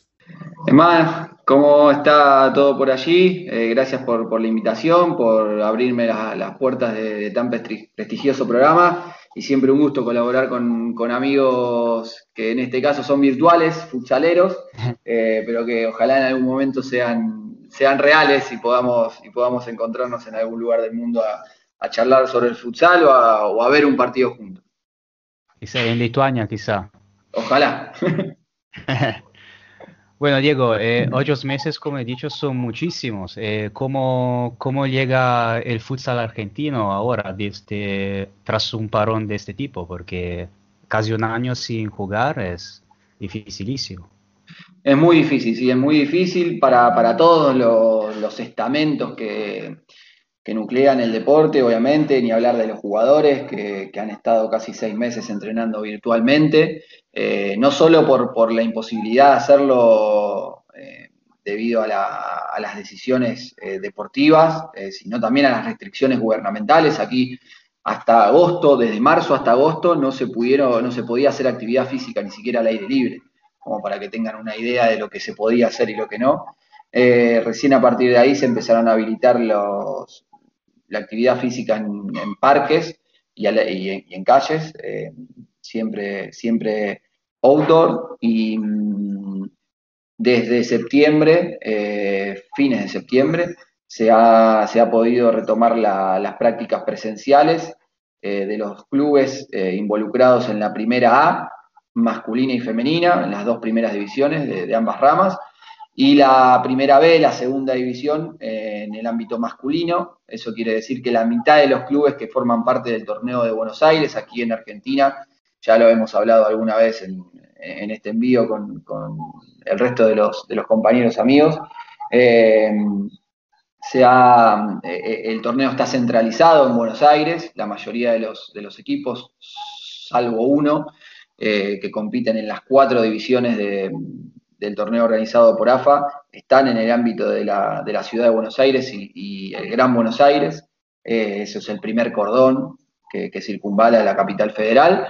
Eh, y después, obviamente, hay futsal en, en otras 42 ligas del interior del país, pero siempre teniendo una competencia centralizada.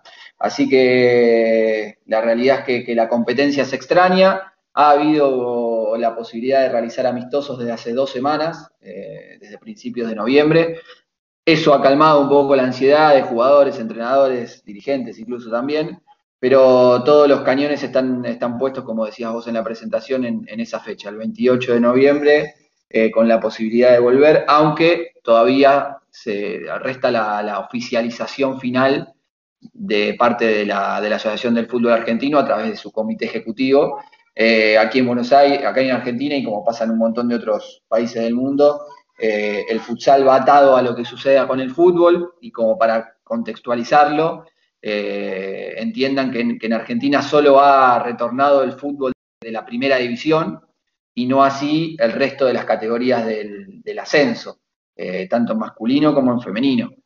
Solo ha vuelto la primera división masculina, entonces todas esas decisiones hacen retrasar a las disciplinas que están por debajo, entre comillas, más allá que, que hace, desde hace cuatro años el futsal ha sido puesto en un, en un lugar que nunca ha tenido dentro de la estructura de la AFA, eh, y eso obviamente es una, es una alegría y, y sin dudas que es algo que también se le debe a la selección que salió campeona del mundo en 2016. Sí, eh, de hecho la, la primera fecha de que se hablaba era el 21 de, de Sí. noviembre, pero luego lo, lo- lo aplazaron y, y hay, y hay que hacer, eh, hay que hacer como un sorteo, ¿no? Hay que, que- porque va, va a ser un nuevo, va a tener un nuevo formato claramente, porque es una liga mu- mucho más breve y se leía que van a ser, eh, bueno, como, como justamente decías tú, Estamos hablando de la primera división AFA, que no es la liga, eh, que es el torneo de Buenos Aires y no es, ni no es la Liga Nacional de Futsal Argentina, Mm, no. que es el de que, que hizo, que empezó por, eh, con la idea de Diego Giustozzi. Exactamente. Eh, y decíamos, eh, la primera división AFA que va a ser dividida en dos grupos, ¿no? Y se sabe ya cómo van a ser conformados esos grupos, porque si son de, si son de, son todos de Buenos Aires, el problema de la cercanía va, es- va, va a existir, o eso son todos más o menos cercanos, ¿O ¿cómo, cómo van a ser los esos grupos? No, no, eh, respecto del armado de grupos no hay restricciones, eh, porque al, al- al estar todos dentro del ámbito de la capital federal, o como te decía, el Gran Buenos Aires, en el primer cordón, no hay distancias mayores a, te diría, 40 kilómetros, 50 kilómetros como máximo. Eh, y además el, torneo está pensado y previsto eh, que se disputen canchas neutrales para tratar de... eh, o, o no en canchas neutrales, sino en, tres sedes fijas, para tratar de, de tener controlado eh, todo el protocolo sanitario que, que- que ustedes saben bien que, la pandemia no- nos obligó a prestar una mayor atención. Entonces, Una como especie de burbuja, ¿no? una especie de burbuja, sí, pero sin, sin tenerlos eh, eh, resguardados, digamos. Cada uno va a poder ir a su, a su domicilio a dormir. eh, los jugadores, de hecho, aquí en Argentina no es profesional, o al menos el 90% de los jugadores no, no viven de esto, sí son profesionales, deportistas profesionales, pero no, no profesionales de lo económico.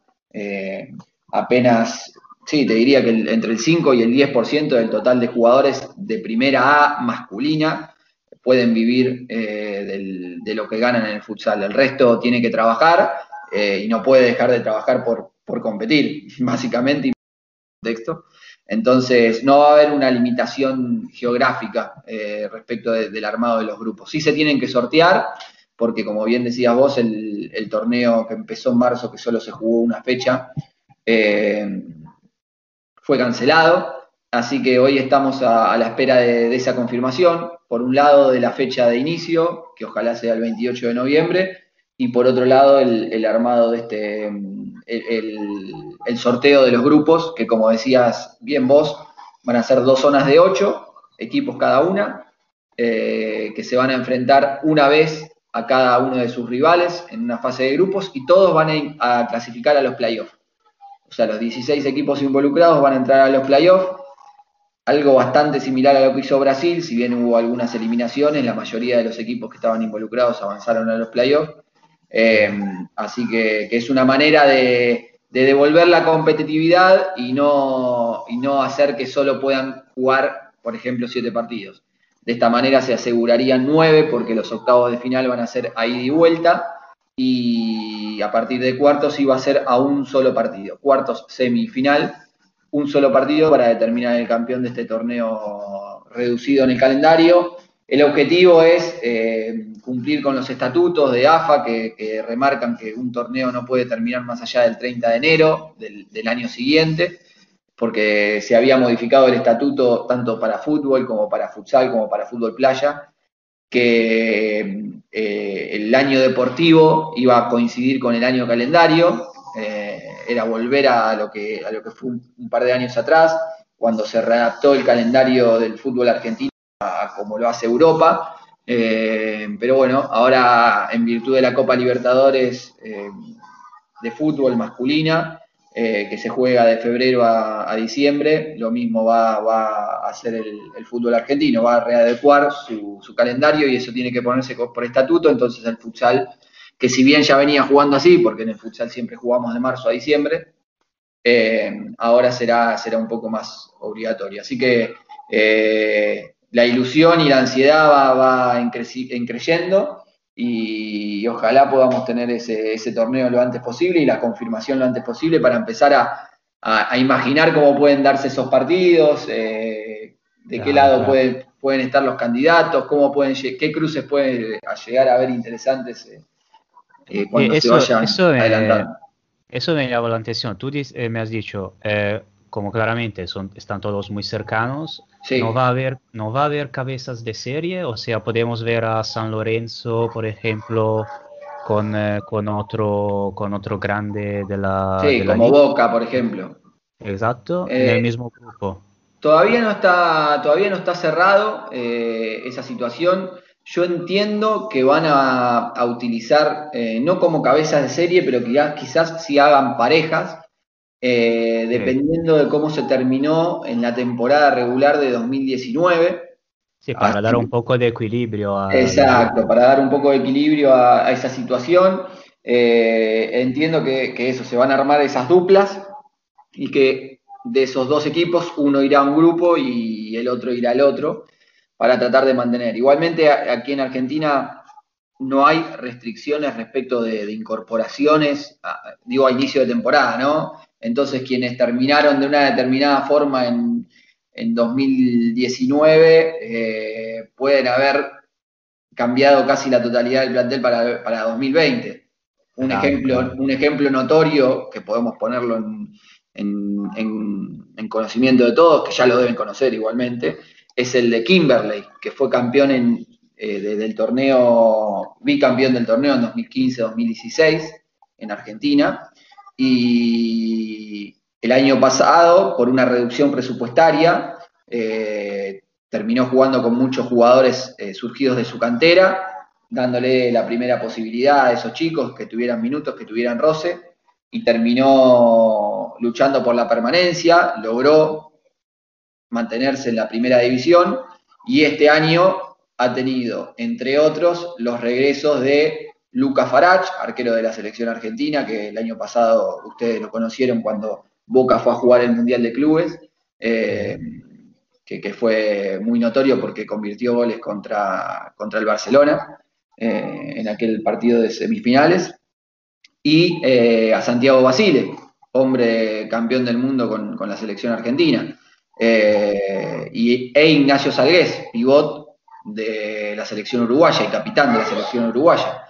Entonces ese plantel dista muchísimo de lo que fue de, lo que fue el de 2019 y es uno de los serios candidatos a, dar pelea por, el título nuevamente, aún más en un torneo eh, de poco rodaje. Eh, habrá que ver cómo, lo acompañan las lesiones y cómo acompañan al resto de los equipos las lesiones, porque todos tienen la misma ilusión de, de poder agarrar una racha positiva y de, y de poder llegar al, título y de dar pelea.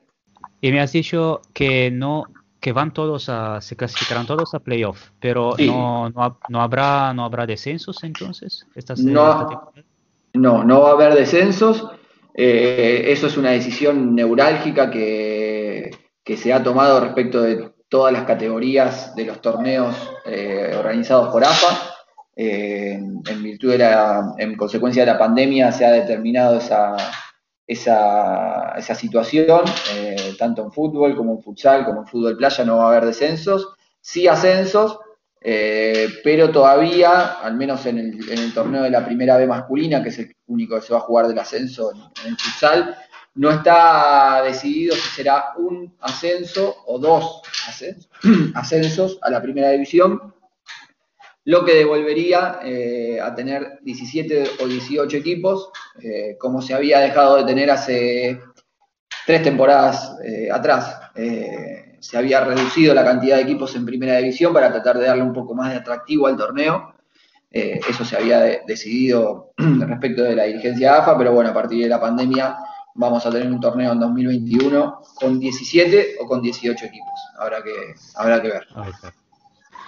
Y antes me hablabas de, de Kimberley, que ha cambiado mucho eh, eh, con respecto al año pasado, pero Sí. en estos ocho meses de parón eh, hubieron cambios que te, o sea, por, eh, lo- los pronósticos para la liga que ibas a hacer en marzo, ¿van a ser los mismos ahora en noviembre o durante esos ocho meses eh, los equipos has- han cambiado?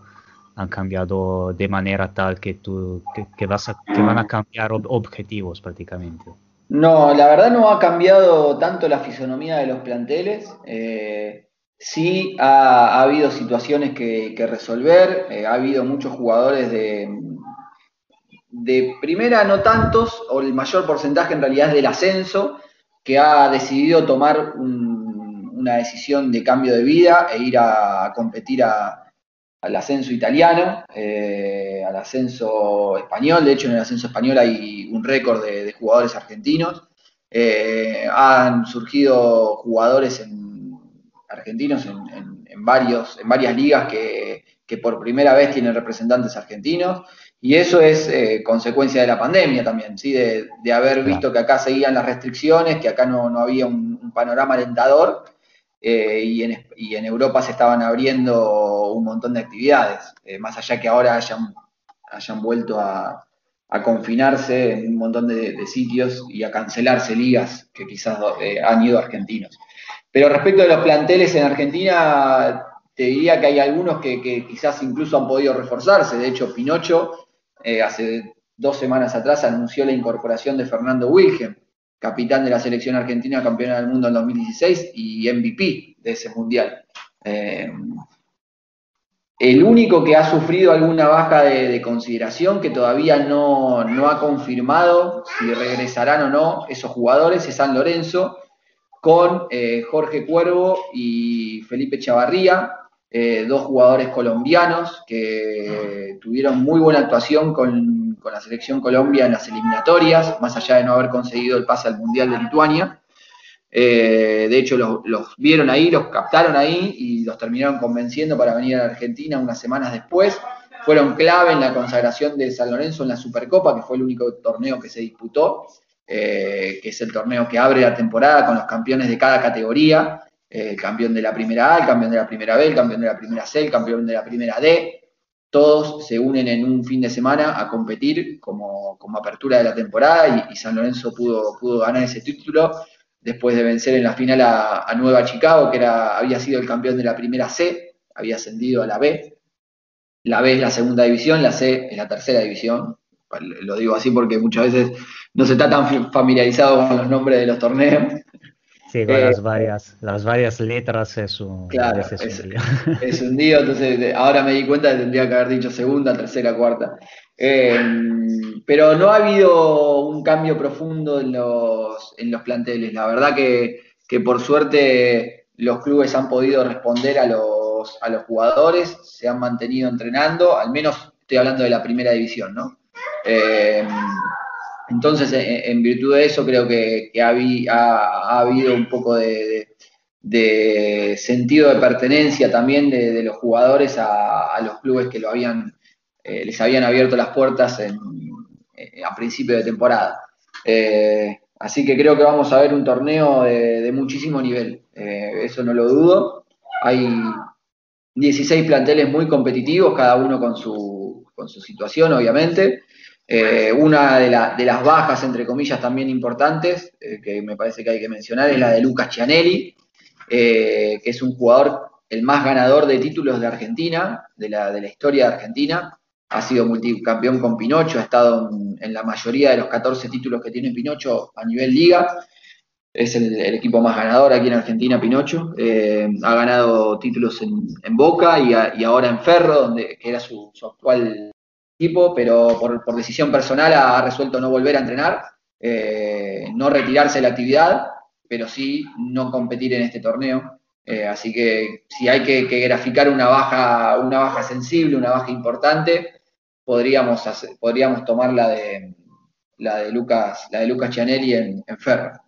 Y si, te tuvieras que atrever eh, los, el cuadro de semif- un posible cuadro de semifinales, sí, claramente sin saber, sin saber los grupos. Claro, es, sin saber eh, los grupos. es difícil, pero Es los, difícil. digamos, las, si, si tuvieras que elegir las, eh, las cabezas de serie de, de este torneo, Claro. eh, una hipotética cabezas de serie. Sí, ¿cuál sí, es- sí, sí, si tuviera que, que hacerse por los planteles, creo que San Lorenzo y Kimberley deberían ser los, los, los cabezas de serie por, por ser los, los planteles más ricos. Eh, y por el lado de San Lorenzo, por ser el actual bicampeón y campeón de la, de la Liga Nacional que mencionabas hace un rato vos. Eh, creo que, que- no saldría de ahí, más allá que Boca eh, siempre es un, equipo que, se ha sabido mantener en los, primeros, en los primeros puestos, que Ferro es el vigente campeón de la Copa Argentina, que Barraca Central siempre tiene un, buen plantel y un buen desarrollo. Eh, por ejemplo, ha, pasado con, con Ángel Claudino, tiene jugadores que, suelen tener muy, muy buen uno contra uno. Ángel Claudino lo, lo menciono porque probablemente sea el que, mucha gente conoce eh, por su ahora actuación en Palma, eh, pero que ha tenido buenas, buenas actuaciones individuales en el Peníscola y de hecho en la selección argentina en las eliminatorias también. También habría que mencionar a, Racing, que fue semifinalista en 2019, eh, llegando desde, desde el ascenso eh, y sorprendió a, a propios extraños, fue una de las revelaciones y ha mantenido ese plantel.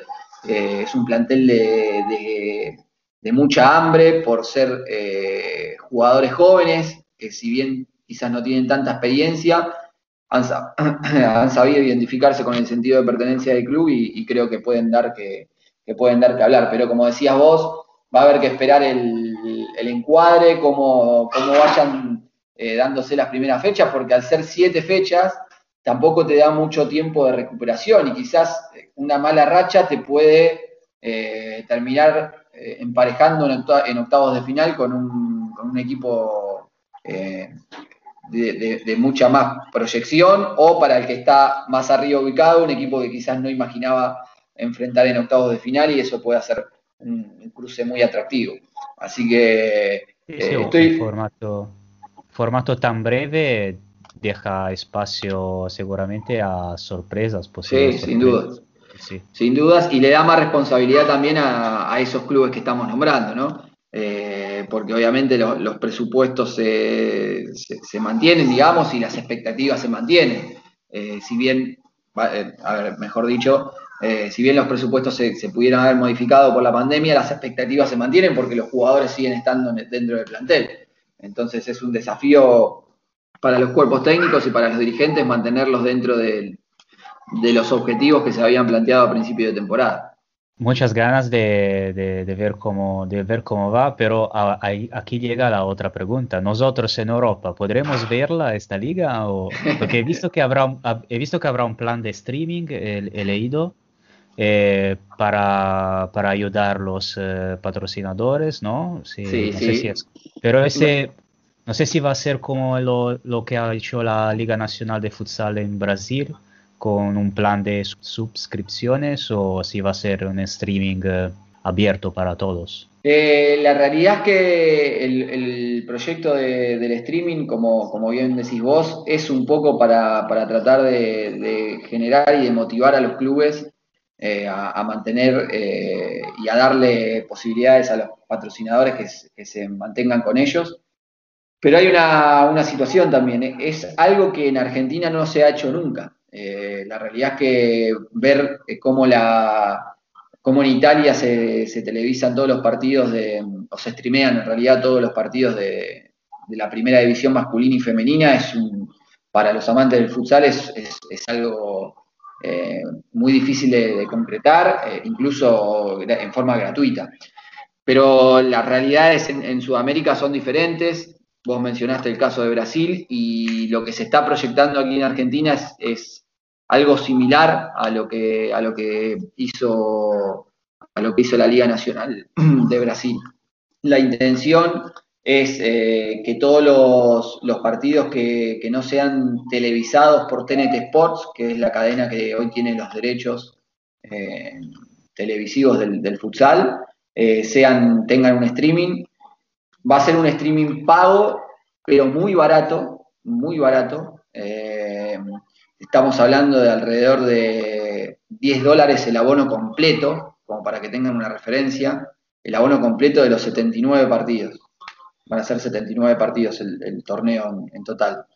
Entonces es un Sí, sí, no, es, es una, es, es una realidad que, que AFA no eh, AFA va a ceder esos derechos en, en forma gratuita para que se pueda concretar el proyecto. Entonces, eh, la intención es, es poder eh, solventar los gastos de producción a partir de esas, de esas suscripciones. Eh, el objetivo es difundirlo, el objetivo es eh, poder tener ese piso de suscripciones que se necesitan para conseguir el objetivo.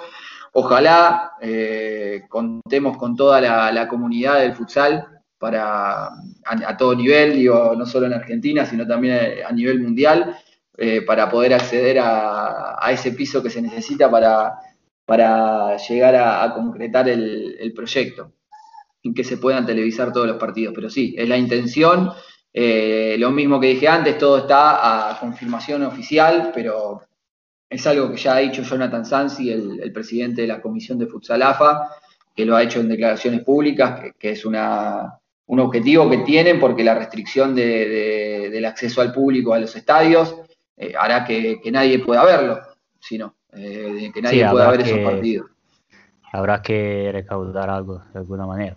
Claro, Pero entonces- esperemos, esperemos que no haya que, que haya una posible solu- porque yo, por ejemplo, intenté suscribirme a la Liga Nacional de Futsal de Brasil, pero me Sí. pedía el, el NIF, el código fiscal de Brasil. Yo claramente, como no soy de Brasil, no Eh, lo tengo. claro. No, no, no, no. No, esto, esto se, va, se va a hacer a través eh, de una plataforma que es europea, una plataforma de streaming que es europea. Eh, entonces ahí no, no habría problemas, más allá que eh, la plataforma de pagos eh, sea de, sea de, es de Brasil, pero bueno, tiene operaciones en Argentina. Entonces aquí en Argentina se va a cobrar en pesos, por ejemplo. Sí, sí, sí. la gente va a poder pagar en pesos. En Argentina saben que el dólar, la situación del dólar es muy volátil, del dólar y del euro también, es muy volátil, la economía es frágil, entonces es, es difícil quizás eh, hablar en, en- en otra moneda. Entonces, eh, por suerte pudimos, pudimos llegar a ese acuerdo para que, para que los pagos tengan- puedan ser en pesos y, no, no- no haya que sacar cuentas ni, ni situaciones diferentes. Pero bueno, lo importante es que, que los partidos se puedan ver, que el, que el futsal siga, tras- siga rompiendo fronteras.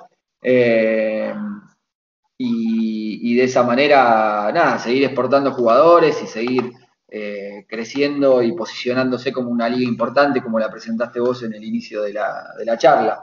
Eh, muchas veces de este lado del, océano no se ve o, no se toma dimensión de lo, de, lo, de lo referencial que puede ser uno para, para el resto del, del mundo, incluso siendo campeones mundiales.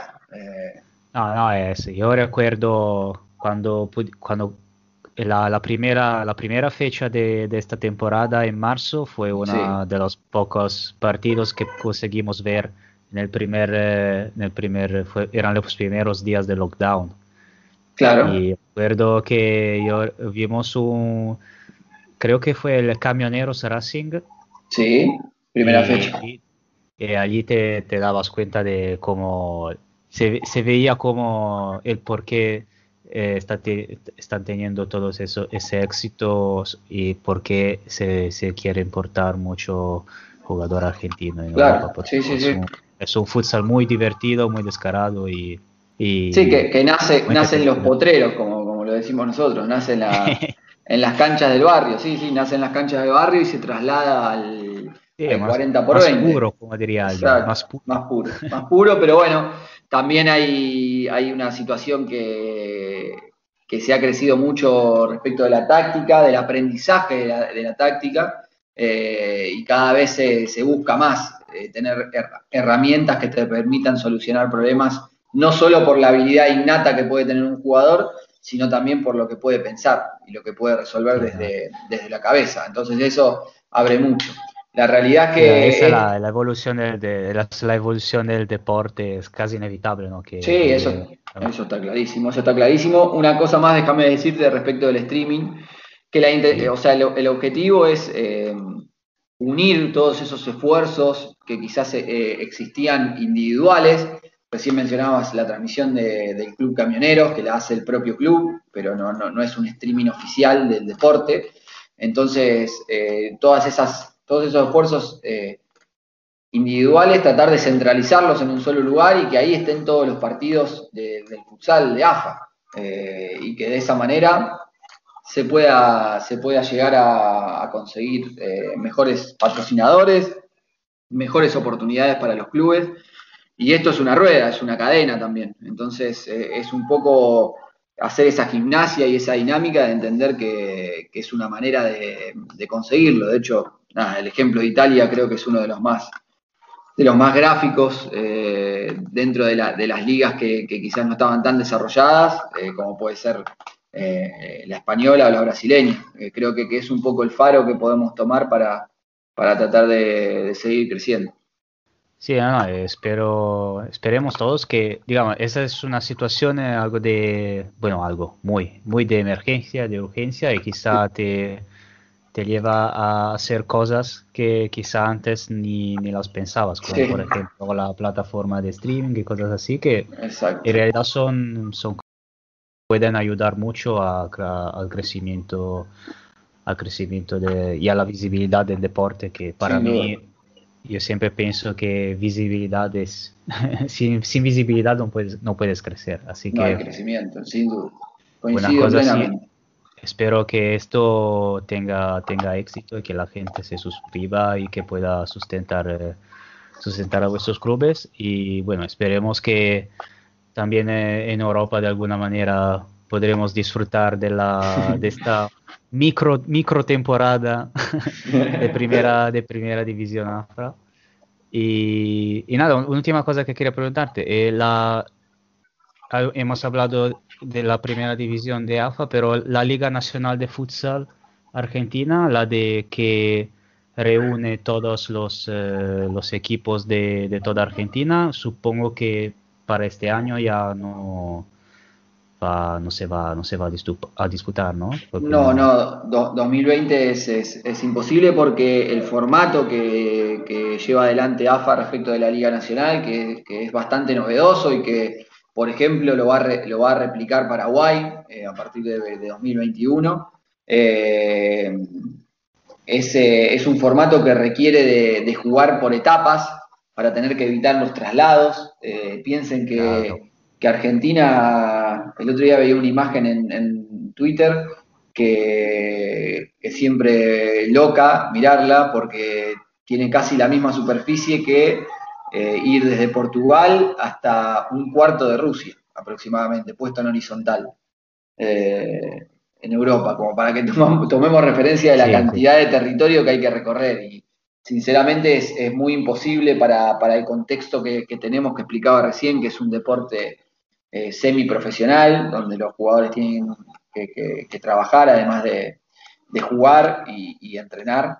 Eh, entonces hace muy difícil que, no se pueda realizar con el, con el formato que, por el momento, no se pueda realizar con el formato que, que estaba estipulado. Es una, una liga que se juega por etapas, una primera etapa donde los equipos se, se eliminan dentro de su misma liga, eh, una segunda etapa donde se reúnen los ganadores de- del, anterior, del anterior curso en- a nivel regional, se, se divide por regiones, y cada ganador de la región se une a los campeones de Buenos Aires para, para jugar la fase final, que en 2018 se disputó en, en Ushuaia, en, la ciudad del fin del mundo, la ciudad más austral del mundo.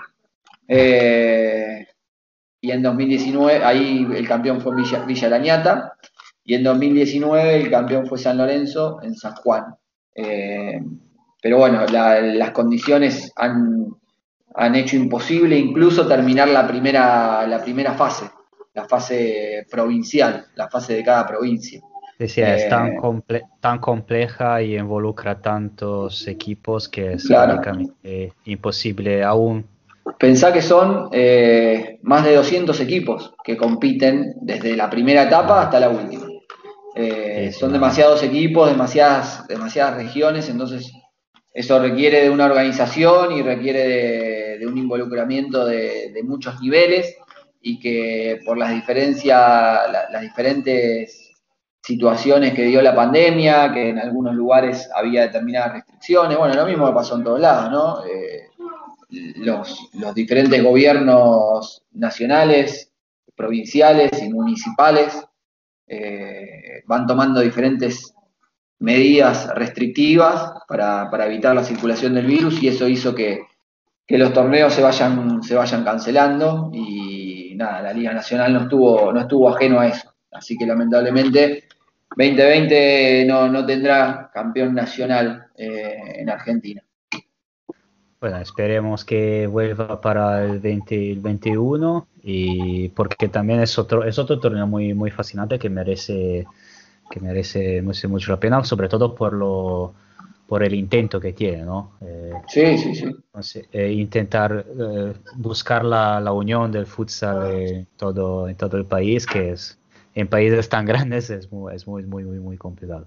Sí, sin duda. Bueno, Diego, te agradezco mucho tu, tu intervención aquí y nos hemos convertido todos en expertos de, de Primera División AFA, gracias a ti.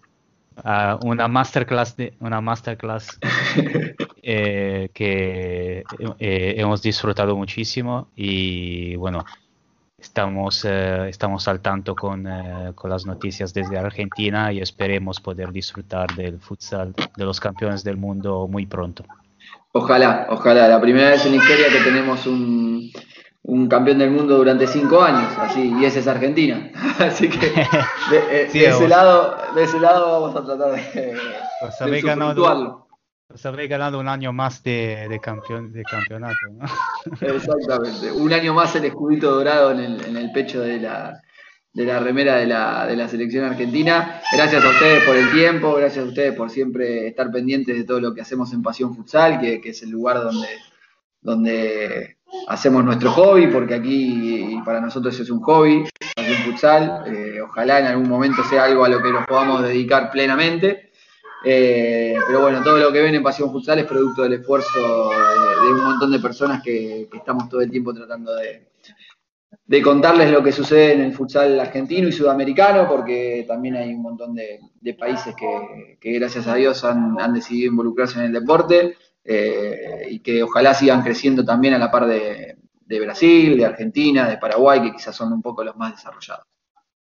Ah, lo vuestro es un, eh, es un auténtico trabajazo y también te decía en privado que no sé cómo hacéis en eh, enteraros de todos los argentinos que están aquí en Europa porque son muchísimos y nada, solo daros la enhorabuena de vuestro trabajo porque es verdaderamente inmenso y, y nada, eh, muchas gracias otra vez y hasta la próxima. Gracias a ustedes, saludos a todos y, y los esperamos en, en Pasión Futsal cuando quieran. Abrazo grande. Muchas gracias chicos por este repaso. Y para cerrar el programa, la voz de Bielizque.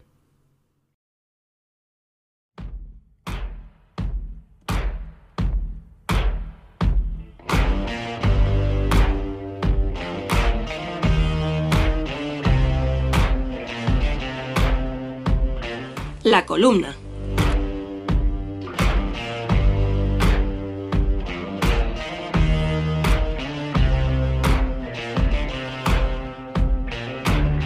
Seguramente muchos se espanten al leer o escuchar la combinación de fútbol, sala y política, pero voy a hacerlo aprovechando la larga resaca de las elecciones americanas, debido al laborioso y nada apresurado recuento de los votos.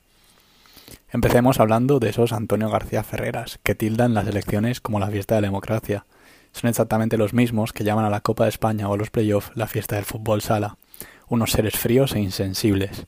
Me pregunto a qué tipo de fiestas les han invitado, o qué forma más rara tienen ellos de vivir una fiesta. En esas apodadas fiestas del fútbol sala, al menos yo, me paso un par de días analizando qué planteamiento propondrá mi equipo para afrontarlo. Además, las horas previas al encuentro suelen estar presentes sensaciones y sentimientos completamente opuestos a lo que convencionalmente se entiende por fiesta. Las elecciones cada vez se parecen más al fútbol sala, y los votantes a una hinchada. Los antiguos grandes, que antes eran capaces de alternarse los grandes títulos, ahora ven como otros clubes antes pequeños empiezan a mirarlos por encima de los hombros. Podemos hablar también de los especiales televisivos, con analistas, dinamismo, gráficos espectaculares, música épica, banderas y representantes de cada partido, además de los comentarios de los analistas. Todos saben lo que conviene, pero lo saben por supuesto a posteriori. Lo mismo pasa en el fútbol sala, con mi equipo y con el de cualquier otro. Un año toca oír que en verano hay que traer a un técnico que apueste por el juego ofensivo, que con el de ahora se aburren y no se juega nada. Y al siguiente que menos bobadas, que lo importante es meter más goles de los que encajas, que para espectáculos ya está el circo. En estas últimas, las americanas, ya se venía diciendo que se decidiría por detalles. Seguro que son exactamente los mismos detalles de los que hablan los entrenadores cuando no quieren mojarse en una previa y comentan que el partido se decidirá por detalles. Si ahondas a conocer un poco más a cualquier aficionado, no tardas en encontrar en su interior las primeras muestras de sufrimiento. Y como esta pasión que nos lleva a seguir de forma incondicional a nuestro equipo es irracional, también es incontrolable. Mientras una persona normal hace vida normal, García Ferreras o el mismo debutante Emilio Domenech son incapaces de ir a tirar la basura sin pensar en la suma de votos de cada uno de los estados para conocer la ventaja que tendrá Biden sobre Trump. Lo mismo sucede con aficionados como por ejemplo los del Barça, que empiezan a hacer cálculos y combinan resultados para ver qué casuística se tiene que dar para que el equipo de plaza juegue la Copa de España. Nosotros no vivimos una fiesta, la sufrimos, y estamos encantados de hacerlo. Concluimos ya nuestro octavo programa agradeciéndoos una semana más vuestro apoyo. Seguid leyéndonos en futsalcorner.es, suscribíos a nuestro canal de YouTube y seguirnos en redes sociales. Es la mejor forma de estar entretenidos en estos tiempos que corren sin tener que salir de casa. También podéis charlar con nosotros y un montón de amigos más en nuestro canal de Telegram. Nosotros volvemos el martes que viene. Hasta entonces, sed felices.